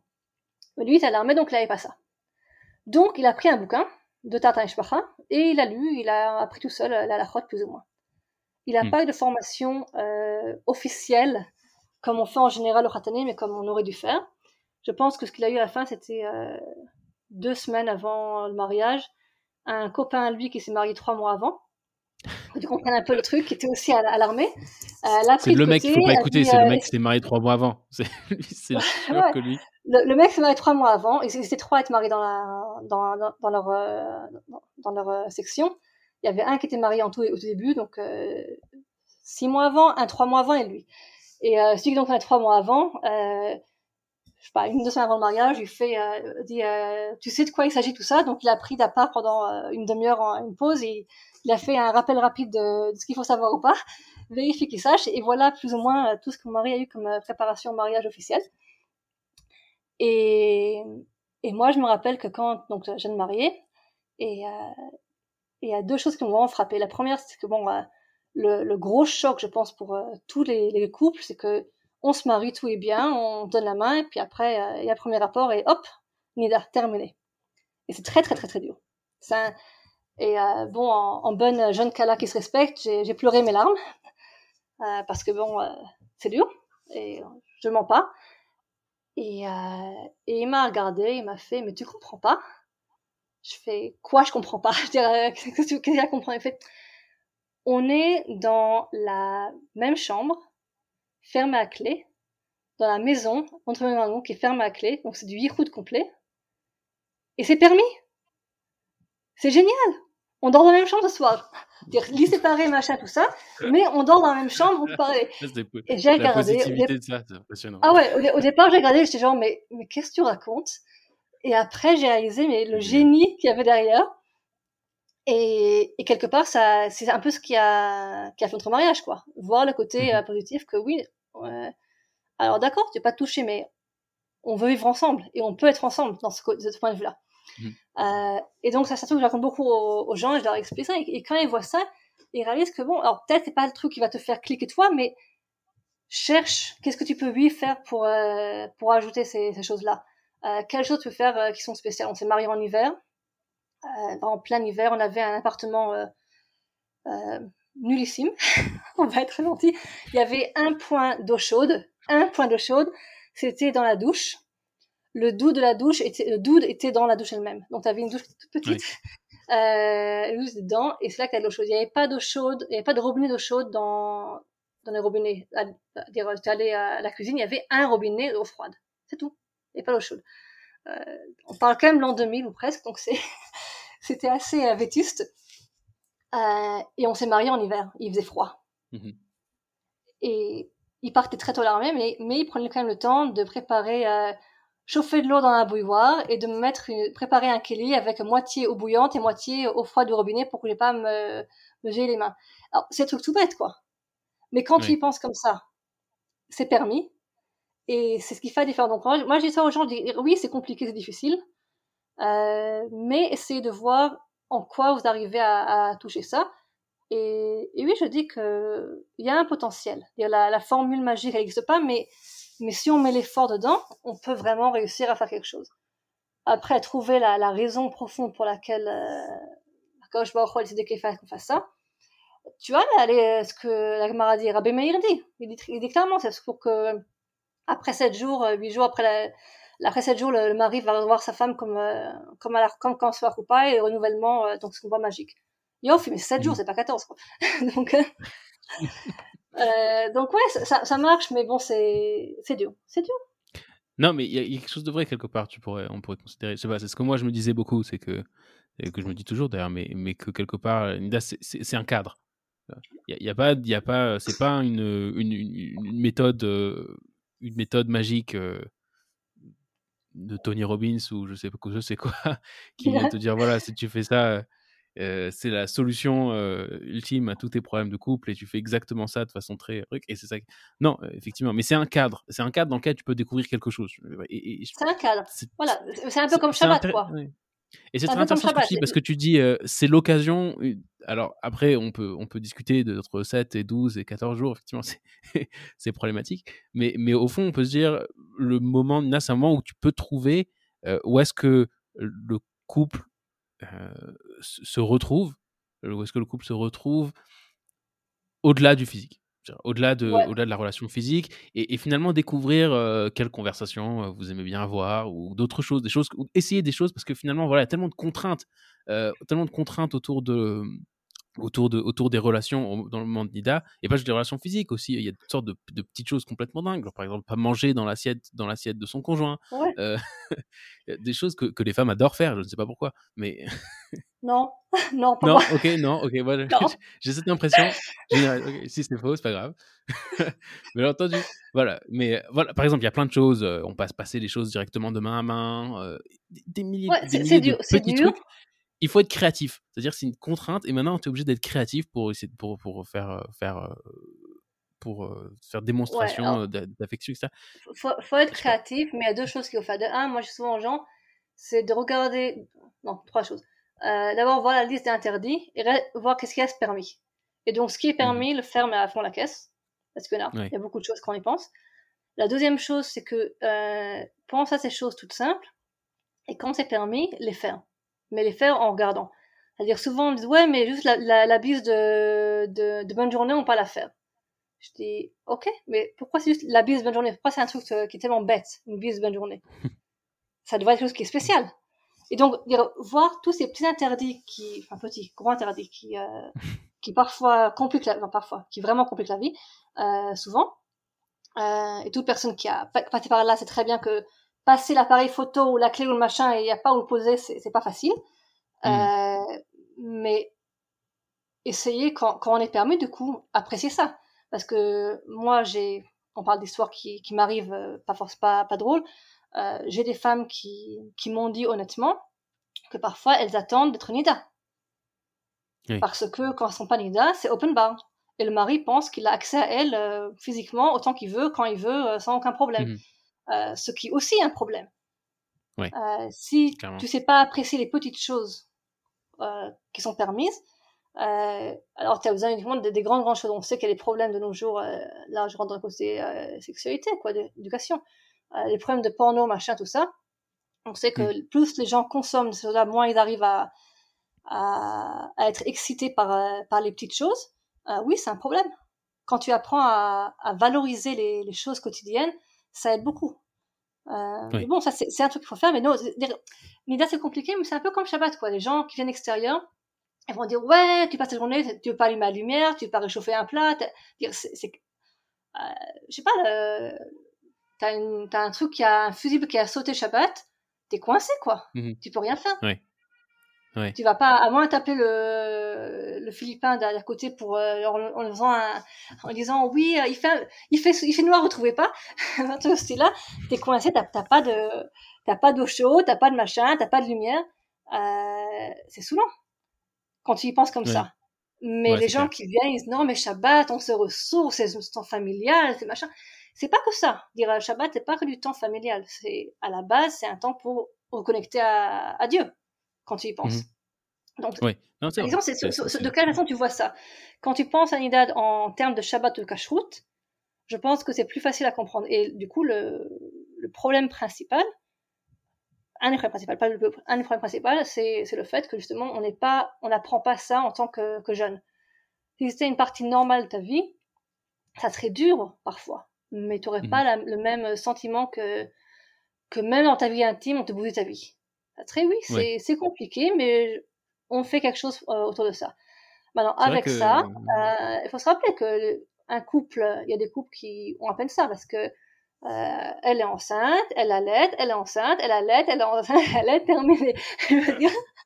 Euh, non, c'est vrai, j'ai des, des, copines comme ça où vraiment, euh, elles m'ont dit, elles sont allées en 5 ans, 4 fois au mikvé, enfin, truc de fou, quoi. Ouais. Bon, ça, mais ça veut dire, mais ça veut dire accoucher tous les ans. C'est un autre, c'est un autre genre de défi. Non, pas forcément, pas forcément. Ah, j'ai des copines qui, euh, qui tant qu'elles allaient, ont, rien du tout et du coup elles étaient, euh, elles ont, elles sont mariées, tombent enceintes un, un micro après l'accouchement et puis après elles ont allaité pendant pendant un, an et demi, deux ans et après deux ans tombent enceintes euh, pendant pendant l'allaitement et hop. Donc elles ont eu mmh. trois ans entre chaque. C'est un truc de fou. ouais, ça arrive c'est rare, mais ça arrive. D'un autre côté, je dis aussi, regardez, regarde un vieux couple. Tu sais, les, les, les t'as toutes les, euh, les vidéos qui passent sur YouTube des, des petits vieux couples euh, qui ont euh, marié depuis 60 ans, 110 ans, et tu vois qu'il y a une, une complicité qui existe, que, dont on peut rêver. tout le monde a des grands-parents ou des, ou des gens qui connaissent qui, qui, qui au moindre petit coup d'œil, de clin d'œil, ils savent exactement ce qu'ils veulent dire l'un à l'autre. Il y a une complicité qui, qui est extraordinaire. Ouais. Euh, et, ça aussi se construit. ça se construit avec le temps, parce qu'on se fait avec des choses pareilles. Donc, euh, donc ouais, j'ai pas de solution à te dire pour la question euh, quel est le sens que je donne. Euh, il y a plusieurs sens possibles et chaque euh, couple a un autre sens qui va, qui va lui parler, quoi. Mais, mais bon, mais, à la fin, il faut quand même se rappeler que oui, il y a des problèmes difficiles. J'ai des femmes qui m'appellent et elles enchaînent les, les problèmes de Nida un après l'autre. Et c'est dur. C'est très très dur. Ça peut être dur pour le couple, clairement. Mais c'est vrai que moi, je me rends compte que j'ai pas, j'ai aucune, euh, j'ai aucun problème à ne, à me priver de viande ou de, de bouffe pas cachère. c'est ça, quelque chose. Mais c'est vrai, mais c'est peut-être parce à cause de ce que tu as dit que c'était tellement, euh, c'est tellement, ça fait tellement, ça a tellement fait partie de ma vie depuis ma prime enfance qu'on mange cachère. Euh, que, que, pour moi c'est juste évident et que quand je vois une crevette dans la rue je n'ai j'ai pas de problème voilà, ouais mais la question c'est quand tu étais gamin quand tu étais gamin est-ce que est-ce que est-ce que tu as un souvenir de, gamin? Avoir euh, peut-être pas piqué une crise mais être avoir été frustré de pas avoir pouvoir acheter une, euh, une glace ou une crêpe quelque part euh, quand tu vas dehors. Ça a dû arriver, j'ai pas de souvenir précis, ça a dû arriver. Moi, j'ai un souvenir très très violent de me rendre compte d'avoir euh, démonté un paquet de petits beurre après le repas de Shabbat de façon totalement inconsciente, alors que c'était les... Et je me souviens le, la, la, le, la terreur avec laquelle j'ai découvert que c'était halavi en fait, les petits beurres. Découverte de la vie. Quoi, mais, Oh oui, c'est pas israélien, ça, les, petits beurres israéliens qui sont tout sauf non, mais euh, euh, le, le, français qui vient en Israël la première fois, il fait quoi? Je sais pas. Il va, il s'achète une glace, un McDonald's, il fait le tout, ah tous, les, tous les trucs qu'il peut acheter, parce que ici, je peux acheter partout. Et c'est vrai. Ouais, voilà, McDonald's, c'est pas bon. Hein. J'ai essayé, c'est pas bon. T'as qu'à pas terrible. Non, t'as le McDo, ou t'as de la glace, ou tu vas dire, tu vas à Aldo, tu vas acheter une glace. Tu peux aller dans n'importe quelle euh, glacière. Peut-être maintenant, je sais pas, euh, les choses ont un peu changé quand même, mais je sais pas, moi je pense à l'époque où j'ai quitté euh, Strasbourg, ben, il n'y avait pas beaucoup comme choix de culinaire. Donc tu arrives première année en, séminaire, tu vas, tu peux acheter ce que tu veux. Les bonbons que tu veux, la macolette que tu veux. Il n'y a, pas. Y a, y a, tu vérifies la shgacha, mais c'est pas tellement compliqué, quoi. Ouais, c'est vrai, c'est beaucoup plus simple. Alors, il y, y, a autre chose que je voudrais aborder, et je pense qu'après, après, on s'arrêter là, c'était encore le temps. Mais, mais parce que tu as parlé d'éducation sexuelle, etc. Et comme j'ai vu que tu as fait euh, cette vidéo avec Chauffard, euh, dans laquelle tu as été.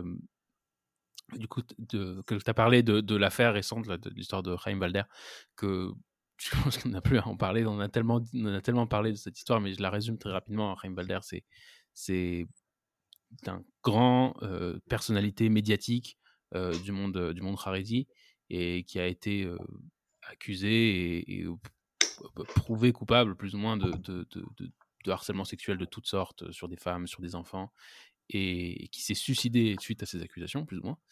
Et et tu as fait cette vidéo avec Chauffard dans lequel tu dans lequel tu vraiment une vidéo de 3 minutes que moi j'ai trouvé très très bien et dans lequel tu, tu, tu, tu parles pas de l'affaire elle-même, qui, qui elle-même, oui, ça, ça beaucoup d'en discuter, mais c'est toute une autre histoire avec toutes sortes d'autres problèmes. Mais tu parles de comment parler aux enfants de ça, comment éduquer nos enfants pour se protéger, pour, euh, pour quel, quel mot utiliser, et c'est vraiment, j'ai trouvé ça vraiment très bien, et j'aimerais bien que tu m'en parles plus, euh, comment comment comment t'es arrivé à, ces, euh, à, ces, à ces modes d'éducation? D'abord, c'est quoi? Euh, Je résume ceux qui n'ont peut-être pas vu la vidéo, ceux qui veulent la voir, vous allez sur Chauffard, cherchez Nathalie Lovenberg, vous allez la trouver. comment on, on, protège ses enfants de ce genre de choses? Comment on leur apprend à reconnaître? Ça, Je pense que c'est vraiment quelque chose qui nous qui, qui, qui on veut pas y penser, mais c'est au coin de la porte de tout le monde, ça peut arriver partout. et je, voilà, je, je, peut-être si tu peux résumer un peu ces, ces points-là. Ok. Bon, d'abord, euh, on parle pas de Valda dans la vidéo parce que ça a été fait euh, quelques mois avant. Donc ah ouais. avant que. Ah ouais, c'était fait avant. Ah, c'est incroyable. Ok. Ça, ça, a pris beaucoup. Dire, euh... Gabriel Lévy savait que j'avais fait il y, a, il y a un an maintenant. J'ai fait euh, un petit livret de avec la, avec le même principe, mm sous forme de petit livret euh, mignon avec des, des figurines en pâte à modeler. Euh, c'est pas moi, c'est pas moi l'artiste, hein, c'est Canva qui, qui aide beaucoup. donc j'avais fait donc ce petit livret de de trucs. C'était après, euh, quelle histoire il y avait? Il y avait en, Israël il y a un an, et Mhm. quelques qui avait été extradité, et il y avait en parallèle en France euh, l'affaire du Hamel. Oui. Et, euh, donc euh, j'avais dit ok il faut, faut que je fasse quelque chose. J'avais fait donc ce petit, euh, j'avais commencé à écrire un truc euh, en texte quoi. Et une copine m'a dit non mais attends, euh, tu délires, personne va lire un texte aussi long. Euh, c'est soit par visuel, soit marche pas.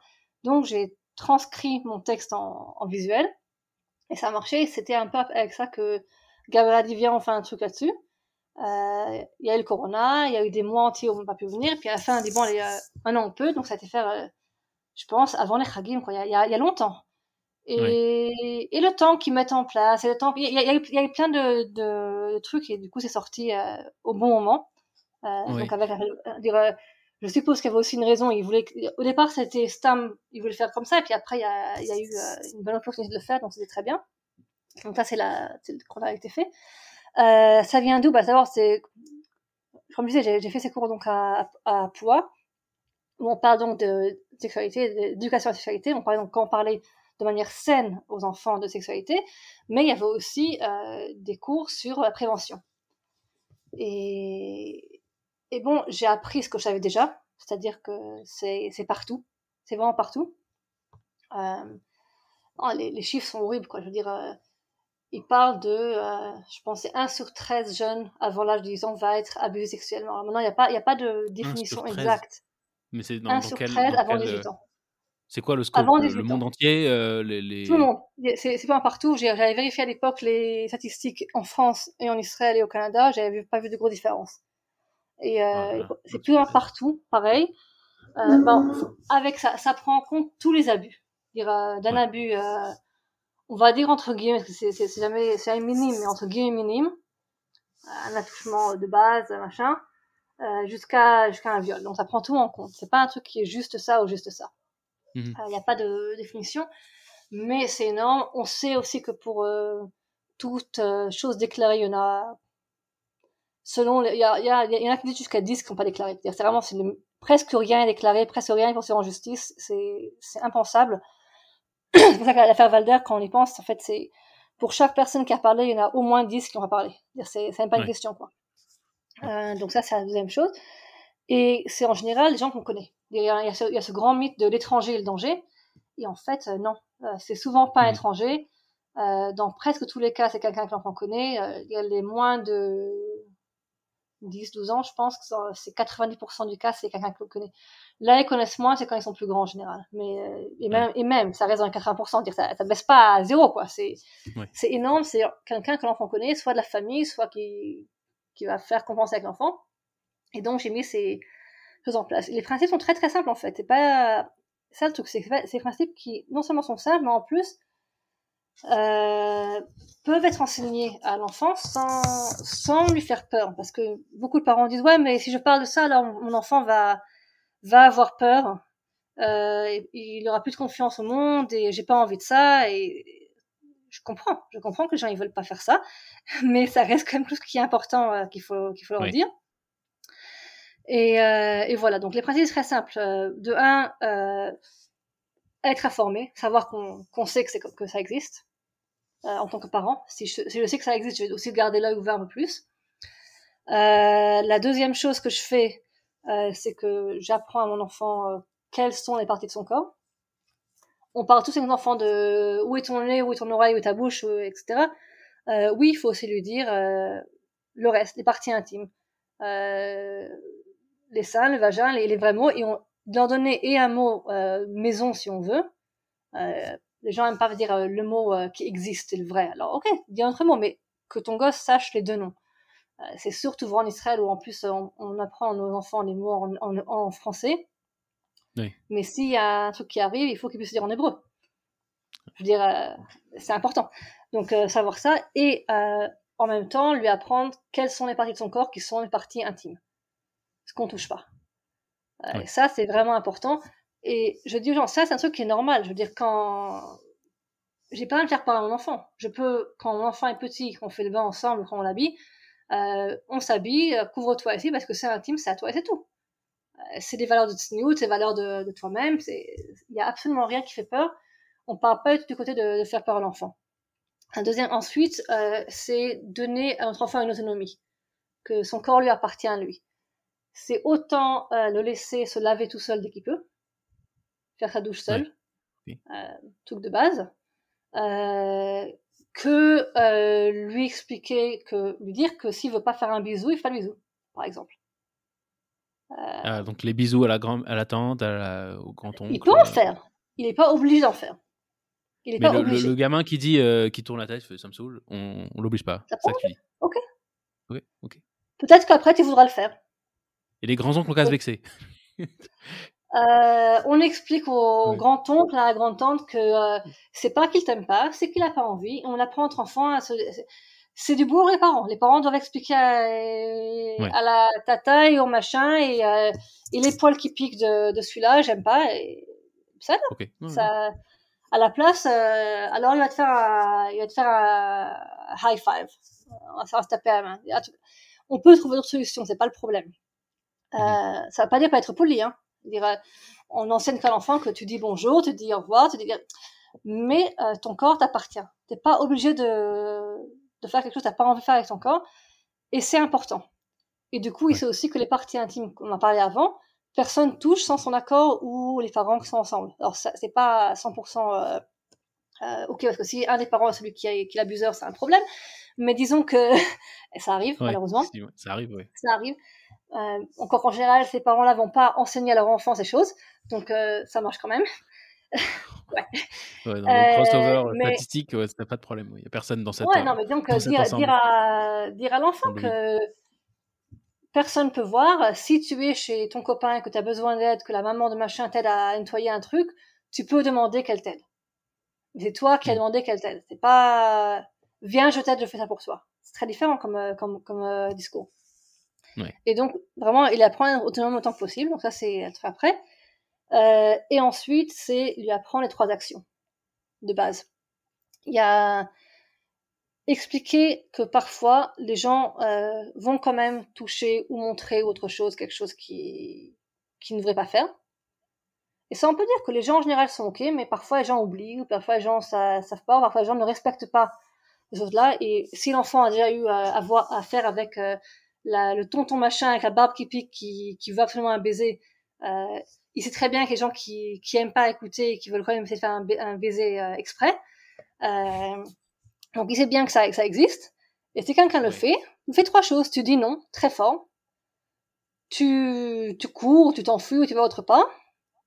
Et tu racontes ça à quelqu'un à qui tu as confiance. Oui. Alors, c'est vrai que souvent, quand un truc qui nous arrive, on va, ce qui va se passer en vrai, c'est on va euh, être glacé sur place. Je veux dire, euh, et je pense que, je sais pas, pas pour les hommes, mais euh, toute femme qui a pris le métro ou autre chose sait que ça arrive souvent. Et plus souvent que non, on ne va pas avoir le réflexe de, de hurler en plein métro, ça va pas, non? Ouais. Parce que t'es frigorifié. Dire, c'est c'est le freeze and flee. Ouais, mais ouais, qu'ils sachent au moins que ça existe. Euh, si on a de la chance, le l'enfant le font. Euh, une accueillise de carrément euh, faire des exercices avec l'enfant. Dire, euh, dis non, crie non et apprendre à faire ça. C'est ce qu'on fait quand les ceux qui font les trucs de self-defense, ils apprennent aux Ouais. gens à, à réagir. Donc ça s'apprend aussi.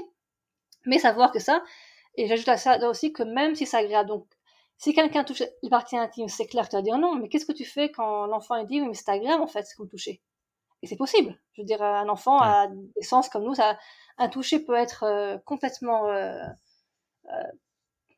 euh, indécent, impossible, illégal à faire, mais ça peut être agréable. Donc bien expliquer que ça ne change rien que ce soit agréable ou pas, tu dis quand même non, tu t'enfuis et tu racontes. Même s'il n'y a pas dit le, le non, il se pas enfui, il pourra raconter après aux parents. Euh, il a qui se confier, les adultes. Euh, là, je parle toujours aux parents de prendre cinq adultes comme euh, comme un doigt d'une main et de prendre des gens qui sont pas uniquement de la famille. Parce que comme on sait que 90% sont des gens de la qui sont proches, donc il y aura aussi un cousin et un machin. Donc des gens qui, un, soient d'un éventail de, de personnes et de deux, soient accessibles à l'enfant.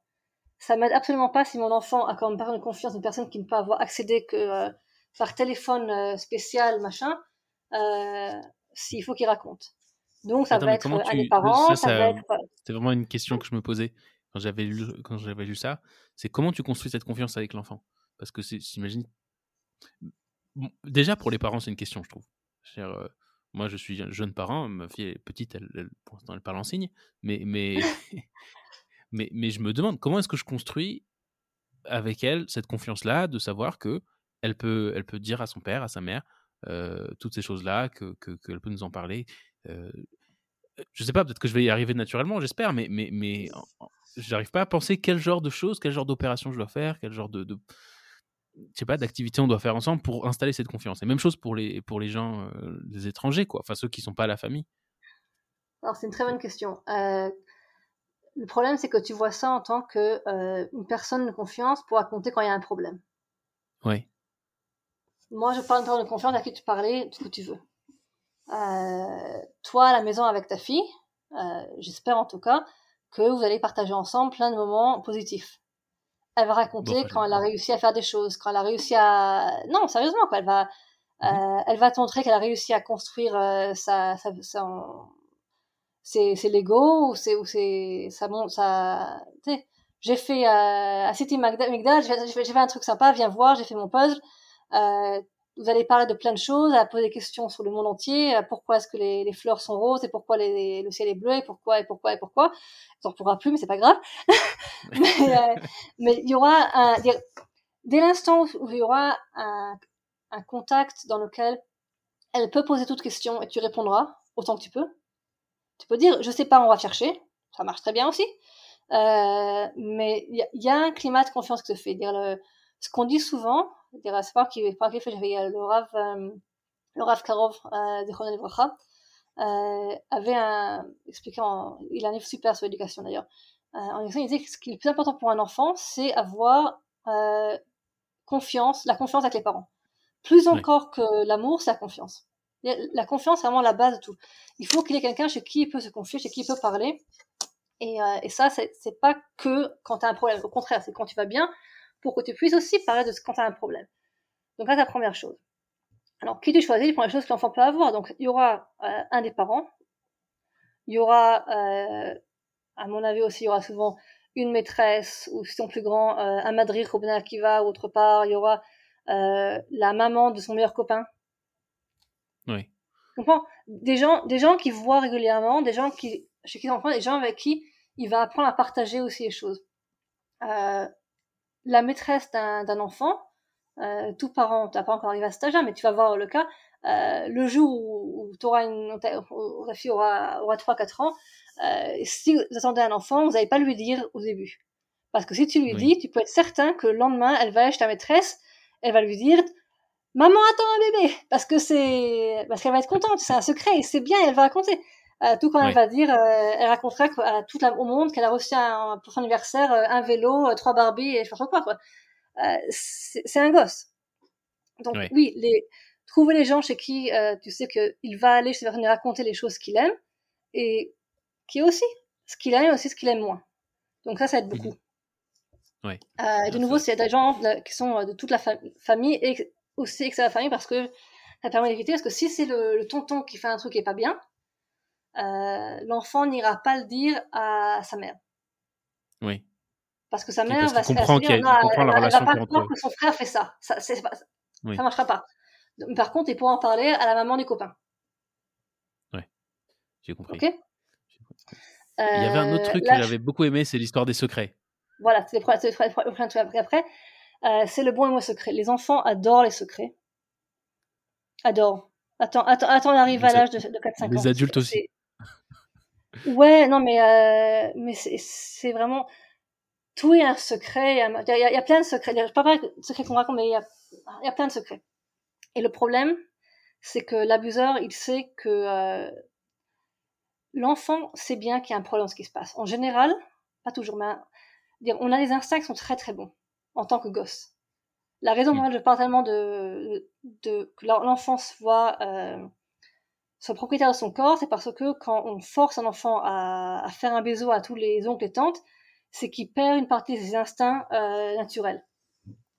Euh, et, et, donc, quand, quand un enfant euh, est victime d'un abus, même s'il réalise pas tout de suite, en général, il va avoir un sentiment qu'un truc n'est pas bien que s'est passé.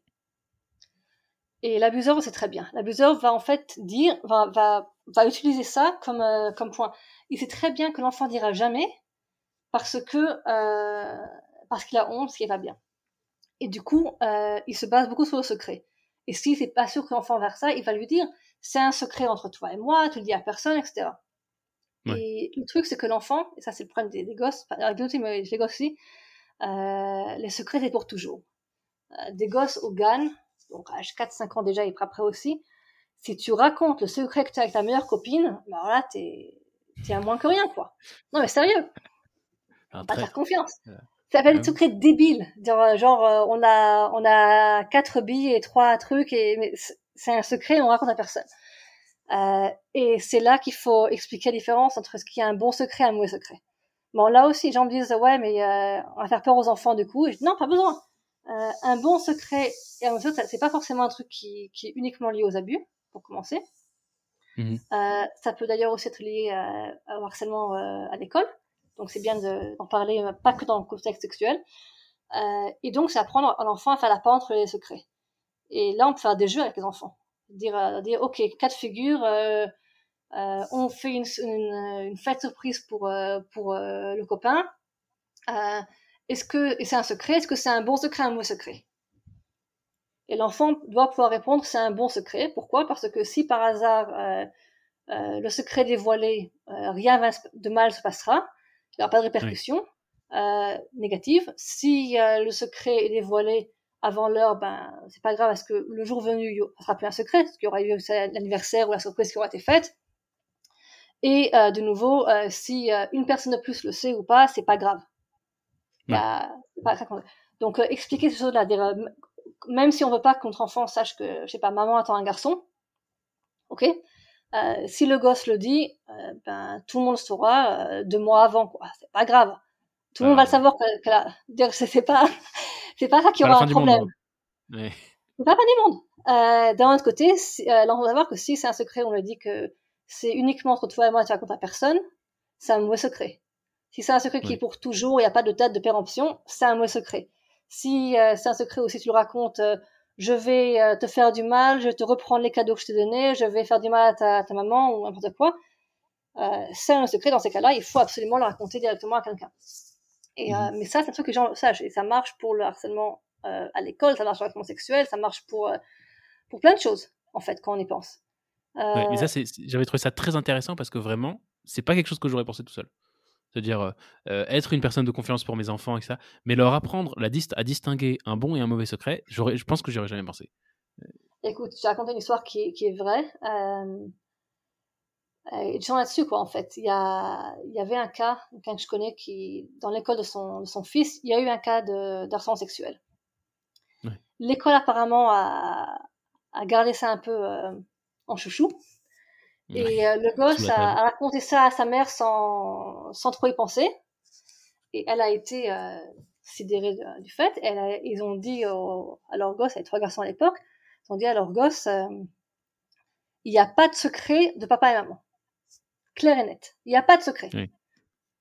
Euh, et les petits garçons étant des garçons bien obéissants, des bons que quand même. on est d'accord. Et le truc, c'est que ces garçons-là ont eu un gros problème. C'est que juste avant, ils avant cette histoire, ils voulaient faire une surprise pour, euh, pour leur maman, pour, euh, je sais pas, Hanouka, anniversaire, je sais trop quoi. Ils sont pris leur argent de poche pour lui acheter un truc euh, qu'ils savaient qu'elle voulait. Mhm. Ils ont demandé à, la grand-mère qui les gardait de, de, si elle voulait bien acheter pour eux. Ils, ont vérifié à ce magasin, il y a, elle a été un bled, donc il n'y a, a, pas de magasin à Donc, grand-mère, quand tu viens une fois, va à ce magasin, prends l'argent, achète-nous, enfin, truc entier euh, pour acheter donc ce cadeau à la maman. Et, euh, et la maman leur dit donc, euh, il n'y a pas de secret des parents. Et euh, les gosses viennent après quelques minutes, je sais pas, une heure deux, ils sont vraiment un peu penaud, ils font Bon, maman, on a un secret à te dire, mais, mais bon, c'était. et il lui raconte donc qu'ils avaient fait cette surprise. Et elle m'a appelé, elle me fait Mais comment je fais pour, pour qu'ils sachent que ça, c'était un secret qu'ils pouvaient garder et pas me dire? Tu comprends? C'est justement ça. C'est dans les deux sens. Euh, donc, ouais, c'est on n'y pense pas. Mais euh, nos enfants sont tellement habitués, d'une part, à, à, garder les secrets pour, parce que tu vas de confiance, donc tu gardes les secrets qu'on t'a garder. N'est-ce pas? Mm-hmm. Et donc, ils risquent de pas en parler. Et d'un autre côté, tu veux qu'ils puissent quand même garder les secrets qu'ils ont le droit de garder parce que, euh, parce que bon, faire, euh, faire un cadeau à sa maman, c'est sympa, quoi. Oui, c'est sympa, ouais. non, mais c'est surtout, c'est une compétence vraiment importante euh, dans la vie. On va, Quand on est adulte, on fait tous plus ou moins ça d'une façon ou d'une autre. On comprend bien qu'il y a des choses qui se disent, même si elles ont été labellées secrets. Et il y a des choses qui se disent pas, même si elles n'ont pas été dites officiellement comme des secrets, mais il y a des choses qu'on sait qu'on peut partager, des choses qu'on sait qu'on peut pas partager. Et, et c'est une compétence vraiment importante. Et c'est vrai que j'aurais jamais pensé à, à, à, enseigner ça de façon explicite. Euh, donc ça, j'avais, trouvé ça vraiment brillant. Ouais. Mais je pense pas qu'on sache. Hein. Je pense qu'il y a beaucoup d'adultes qui, qui savent que ça existe, mais ils le font pas. Oui. Il y a beaucoup de gens qui connaissent. On l'a vu hein, maintenant avec l'Omerta qui est autour des affaires euh, Valder et Meshiza et tous les autres euh, et les autres et les autres. Et les autres. Il y a un Omerta. les gens savaient ils n'ont pas dit. Ouais. Et ils savaient que c'était pas bien. Est-ce que tu, ouais. Est-ce que tu penses que c'est moi, c'est à chaque fois qu'il y a une histoire comme ça, et je me suis posé la question aussi quand il y a eu Meshizav il y a, l'année dernière, et aussi l'histoire. Est-ce que tu penses que je sais que ça arrive dans tous les milieux. Je pense que les, stats sont assez clairs. Mais est-ce que quelque part, les milieux religieux euh, conservateurs comme ça, euh, est-ce que c'est est-ce que ça amplifie le phénomène? Est-ce qu'il n'y a pas des, des, des, des, mécanismes qui les, qui les conservent C'est-à-dire quel impact euh, notre, enfin, dans lequel moi je vis, et toi aussi, c'est qui est le monde juif, religieux, etc. Qu'est-ce qui, est-ce qu'il y a des choses qui sont en place qui, rendent ce problème plus problématique? Est-ce que par exemple, le fait, toi qui, toi qui fais de l'éducation, euh, sexuelle et aussi autour de ça, est-ce que le fait qu'on n'a pas d'éducation là-dessus, Tarles, pas que je sache, tu vois. C'est-à-dire, euh, est-ce que ça, est-ce que c'est, est-ce que c'est euh, la source du problème? Est-ce que c'est le, enfin, j'essaie de comprendre. Est-ce que, est-ce que le monde religieux amplifie le problème? Ou est-ce qu'au contraire, le, le, je sais pas, l'ambiance dans laquelle il y a beaucoup de limites entre entre entre les, entre les sexes, euh, beaucoup de pudeur autour de la sexualité, fait que beaucoup, je sais pas, beaucoup d'harceleurs qui auraient pu être harceleurs ne le sont pas parce que ils en ont pas l'occasion, parce que parce qu'ils ont une, une, une, culpabilité amplifiée par le, par le, par le fait qu'ils sont religieux Je ne sais pas, je pense pas. Je pense pas. De ce que je sais, les statistiques sont plus ou moins les mêmes partout. On commence par ça. D'accord? Euh, J'ai pas le moyen de te le dire officiellement, mais euh, c'est ce qu'on m'a qu'on m'a dit, c'est ce que j'ai réussi à voir. Il n'y a pas d'énormes différences statistiques entre un milieu sociologique et un autre. Euh, il y a un problème d'éducation euh, sexualité partout. Chez nous encore plus, chez les religieux. Euh, maintenant, ça, doucement, ça, ça évolue. C'est bien. Oui. Euh, mais je pense pas qu'on soit protégé. Je veux dire, euh, quelqu'un qui, qui fait des abus, on va être honnête, il est malade. Quelque part. Oui. Je veux dire, euh, pour vouloir abuser sexuellement un enfant, quand tu es un adulte, euh, c'est, c'est, t'as pas le fait d'être religieux va pas t'empêcher de le faire. Si tu as ce grain et que tu penses que c'est normal d'abuser un enfant ou une hmm. femme ou un autre homme ou n'importe qui, euh, clairement, euh, le côté religieux peut peut-être un petit peu aider à t'empêcher de le faire, mais je suis pas certaine du tout. Euh, et on l'a vu. On l'a vu plus d'une fois. Euh, non seulement ça, mais fait, euh, si, c'est quelqu'un qui en plus a et, une personnalité, hmm. alors Bichlal, t'es libre accès, non, dans ce cas, c'est permis, de machin, de trucs. Tu trouves toujours des, des, raisons pour permettre que, que c'est, dire, t'as des gens qui disent, ouais, euh, fais attention à Yichud, ça, ça, ça sauve de tout. De un, pas forcément ça aide. Mais tu auras toujours la personne qui va te dire euh, non, c'est bon, tu faire la porte, t'es pas prêt parce que de toute façon ma femme est à côté, elle va venir, elle Oui. Tu veux, tu veux utiliser la, religion à ton escient, tu, tu trouveras la manière de le faire. Donc ça va pas forcément te, au contraire, ça va pas, je pense pas que ça donne forcément un frein. Là où il y a un problème, et c'est vrai, c'est que euh, tu risques de deux choses. De un, il y a, y a, plus de honte, euh, et de deux, il y a moins de, de réactions qui se passent. Euh, je parlais avec, euh, avec une amie, et elle disait qu'elle n'est pas certaine, qu'elle a parlé avec des femmes à l'époque dans une communauté très religieuse habitée, et que les descriptions que certaines femmes donnaient de, de ce qui arrive à la maison, quoi, entre, en couple, c'était du viol. Du viol conjugal, mais du viol. Mm. Et la, les femmes étaient même pas conscientes de cela. Parce qu'on leur avait pas appris.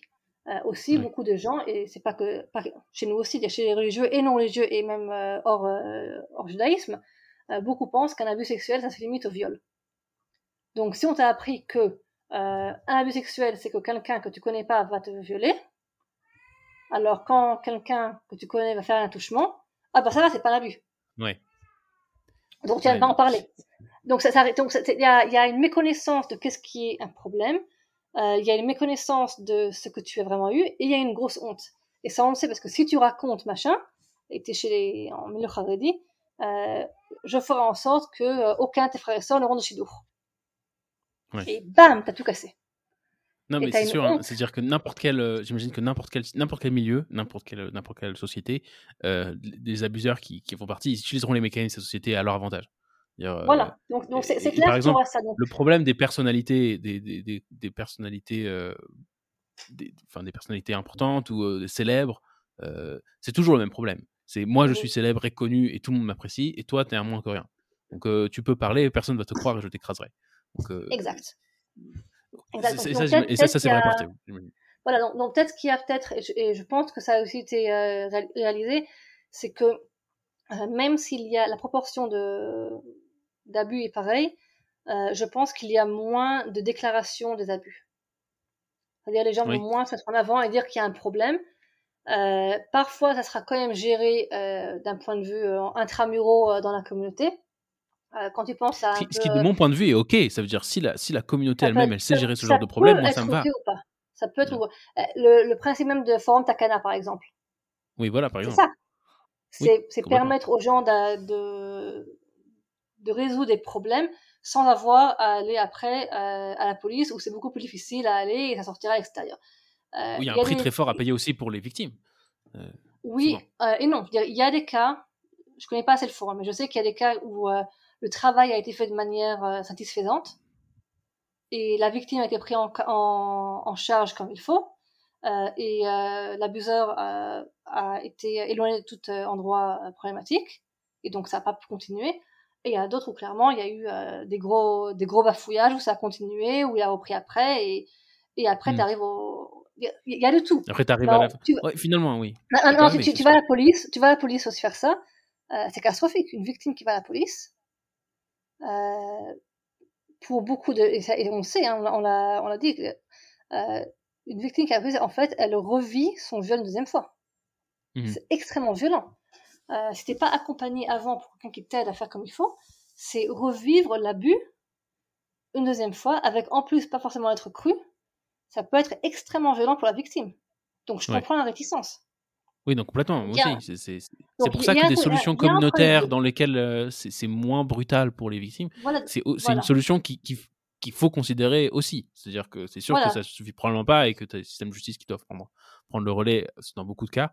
Mais, mais, mais ce genre de solution, à mon sens, et ce qui s'est passé aussi dans l'histoire de Valder avec le Beddin du Ravelio, pour ouais. moi, c'était positif dans le sens où il y avait une possibilité. Après, bon, c'est sorti parce que c'est sorti et parce que voilà. l'affaire ça finit par se dérouler comme, comme elle s'est déroulée, mais, mais le fait qu'à l'intérieur de la communauté, il y ait des instances qui essayent de, de, de, de, de résoudre ces problèmes, en tout cas, en tout cas de s'y confronter et de, et, de, et de donner une adresse dans laquelle on peut venir, euh, les victimes peuvent, peuvent venir témoigner, venir confier, venir raconter ce qui leur est passé sans être brutalisé comme, comme on peut les brutaliser à la police je pense que c'est une bonne solution. C'est-à-dire, c'est, enfin, peut-être voilà. pas une solution, c'est peut-être pas voilà. le mot, mais c'est, mais c'est quelque chose d'important. Est-ce, est-ce que c'est assez bien? Je sais pas. Ça, je sais pas. Je, ça, je, je connais ça, pas assez. A, comme je dis, moi, mon travail, euh, c'est la formation. Donc, je forme les parents à comment parler à leurs enfants euh, de sexualité. Je forme les parents à comment, euh, à savoir ce qui se passe et comment parler à leurs enfants de, de la puberté, filles et garçons. Je forme les parents à comment parler à leurs enfants de prévention. Mais mon travail s'arrête là. Je suis pas une thérapeute, je travaille pas dans, dans la, je m'occupe pas des, des, victimes ni rien. Euh, un jour peut-être je le ferai, mais pour l'instant j'ai pas le temps. non sérieusement, j'ai pas, pas, sais pas si j'ai la force euh, mentale de faire ça. C'est ça doit être très très dur. Le, dernier truc que je dis que je donne comme prévention pour les parents, c'est que si ça arrive, à part croire l'enfant, ce qui est important, parce qu'un gosse va jamais dire un truc. Euh, les gosses sont des mythos, souvent. Mais ils sont des mythos pour les choses quand ils veulent que la, réalité soit comme un autre. Par exemple, euh, qui a cassé le, le sucrier euh, Non, c'est le chat quand il passait, c'est le vent, c'est le truc. S'ils racontent, ils, vont changer la réalité pour qu'elle soit euh, pour elle comme il faut. Euh, non, mais tu m'as dit tu, je prends du chocolat, c'est permis après. Ils trouveront. Ils vont pas dire un, un, mensonge ou changer la réalité plutôt, parce que c'est pas vraiment un mensonge. Ça c'est le Rav qui disait il disait les enfants ne disent pas de mensonges, ils changent la réalité de, manière, de la façon dont ils veulent la, voir. C'est très différent, c'est subtil. La nuance pas est subtile. je, raconte la réalité comme j'aurais aimé qu'elle soit. Euh, et, et elle dit, c'est pas. Et un enfant qui va raconter à un adulte que quelque chose lui est arrivé, ou il arrive à son copain, et parfois c'est lui, on sait toujours que je pose la question pour un ami qui n'a pas Facebook, oui, c'est pour soi, bon, euh, c'est, on sait très bien que c'est souvent comme ça. Et il faut le croire parce que même s'il y a des détails qui sont pas exacts, même mhm. si ça arrivait différemment, aucun gosse au monde, aucun adulte au monde en fait, la vérité aussi, hein, va dire quelque chose qui risque de mettre en position négative. Si je sais que ce que je raconte risque de me faire engueuler, je vais pas le raconter. J'ai aucun intérêt à le raconter. Et c'est encore plus vrai pour un enfant.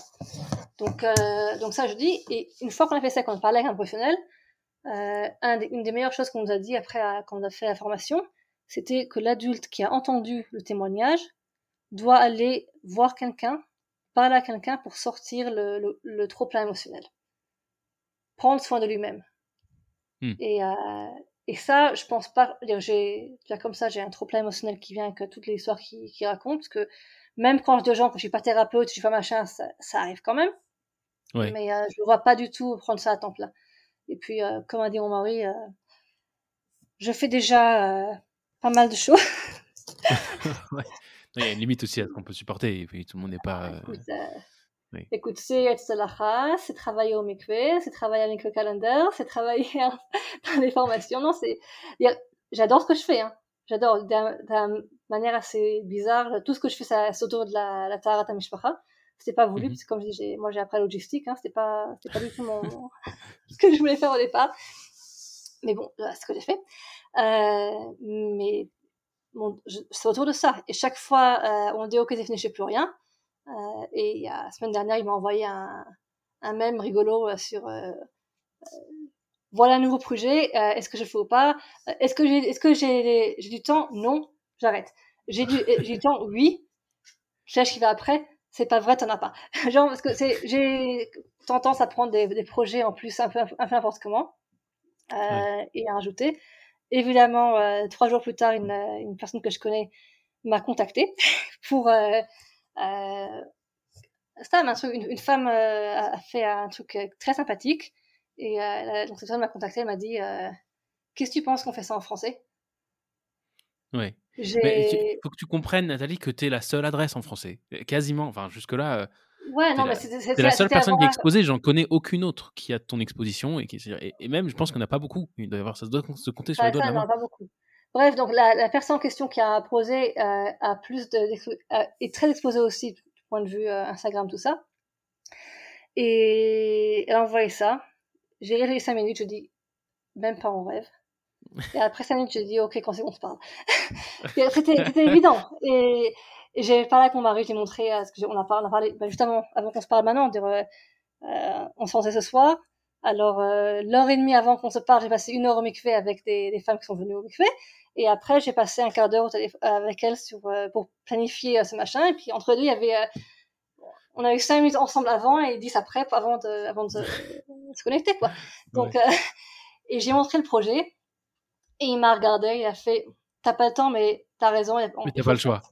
Il, faut le faire. C'est pas, pas une question, ça peut vraiment aider. Euh, c'est un projet qui, on espère, va beaucoup aider les, les jeunes, d'accord Tu peux en parler deux minutes ou c'est confidentiel? Non, parce que je vais pas parler. Je vais pas parler avec ma copine si on peut en parler officiellement, donc pour l'instant. Okay. mais en gros, c'est c'est un truc qui pourrait être pas mal toutes les préventions,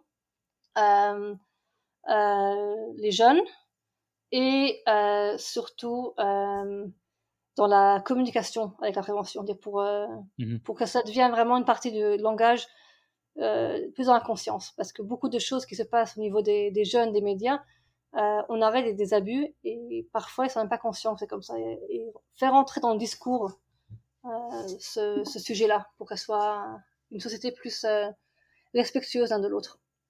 Ouais. Donc ouais, c'est un projet sympa. Euh, ça sera cool, je t'en parlerai quand on aura fini. mais, Avec plaisir pour l'instant, non, pour l'instant, ça, ça, reste comme ça. Mais de nous, c'est-à-dire que j'ai. Bon, au je fais plein de choses. J'adore ce que je fais. J'ai une famille qui, qui me soutient et qui me supporte. Ça doit, ça doit être vraiment nécessaire pour ce genre de. cette ligne de métier. Euh, ouais, bon, les gosses parfois en ont marre. J'ai deux, deux, téléphones. J'ai le téléphone euh, habituel, j'ai le téléphone blanc. Le téléphone blanc, c'est le téléphone des, de Nishmat. Et les gosses savent, si le téléphone blanc sonne, euh, à moins que vraiment, je, je, je, puisse manger, dire 9 fois sur 10, je peux être en train de, de raconter une histoire, j'arrête tout et je prends le téléphone. C'est ouais. pas une question. Ils le savent. C'est le téléphone rouge de la Maison Blanche. Euh, ouais, plus ou moins. Dire, euh, ça m'est arrivé, ça m'arrive de laisser euh, le téléphone à la maison quand on va en mais ça m'arrive de, en plein de dire je réponds pas, je répondrai dans, dans une demi-heure, dans une heure quand on arrivera à un point d'arrêt. Donc ça m'arrive. Mais, euh, mais, en général, ouais, je, je sais pas faire ça. Donc, euh, okay. ça, au prochain. Top. Merci beaucoup, beaucoup euh, d'avoir euh, participé. Là, tu te demandais comment t'allais parler deux heures, mais ça fait 2h20. Ouais, j'ai vu. Ouais, Donc, euh... je... Bref. Donc, pareil réussi. Non, mais c'est bon, t'écoutes bien, c'est sympa. Merci, c'est gentil. C'est le, le, boulot. Voilà. Donc, j'ai euh, pas, pas dépassé Liana, ça va. ouais. Non, mais très bien. Mais euh, voilà, bah, tu, quand, tu, quand le nouveau projet sera, euh, sera sur les rails, tu nous, on en rediscutera. Ouais, ça marche. Okay. Merci beaucoup. RF Tov. Avec plaisir. Laila Tov. À plus.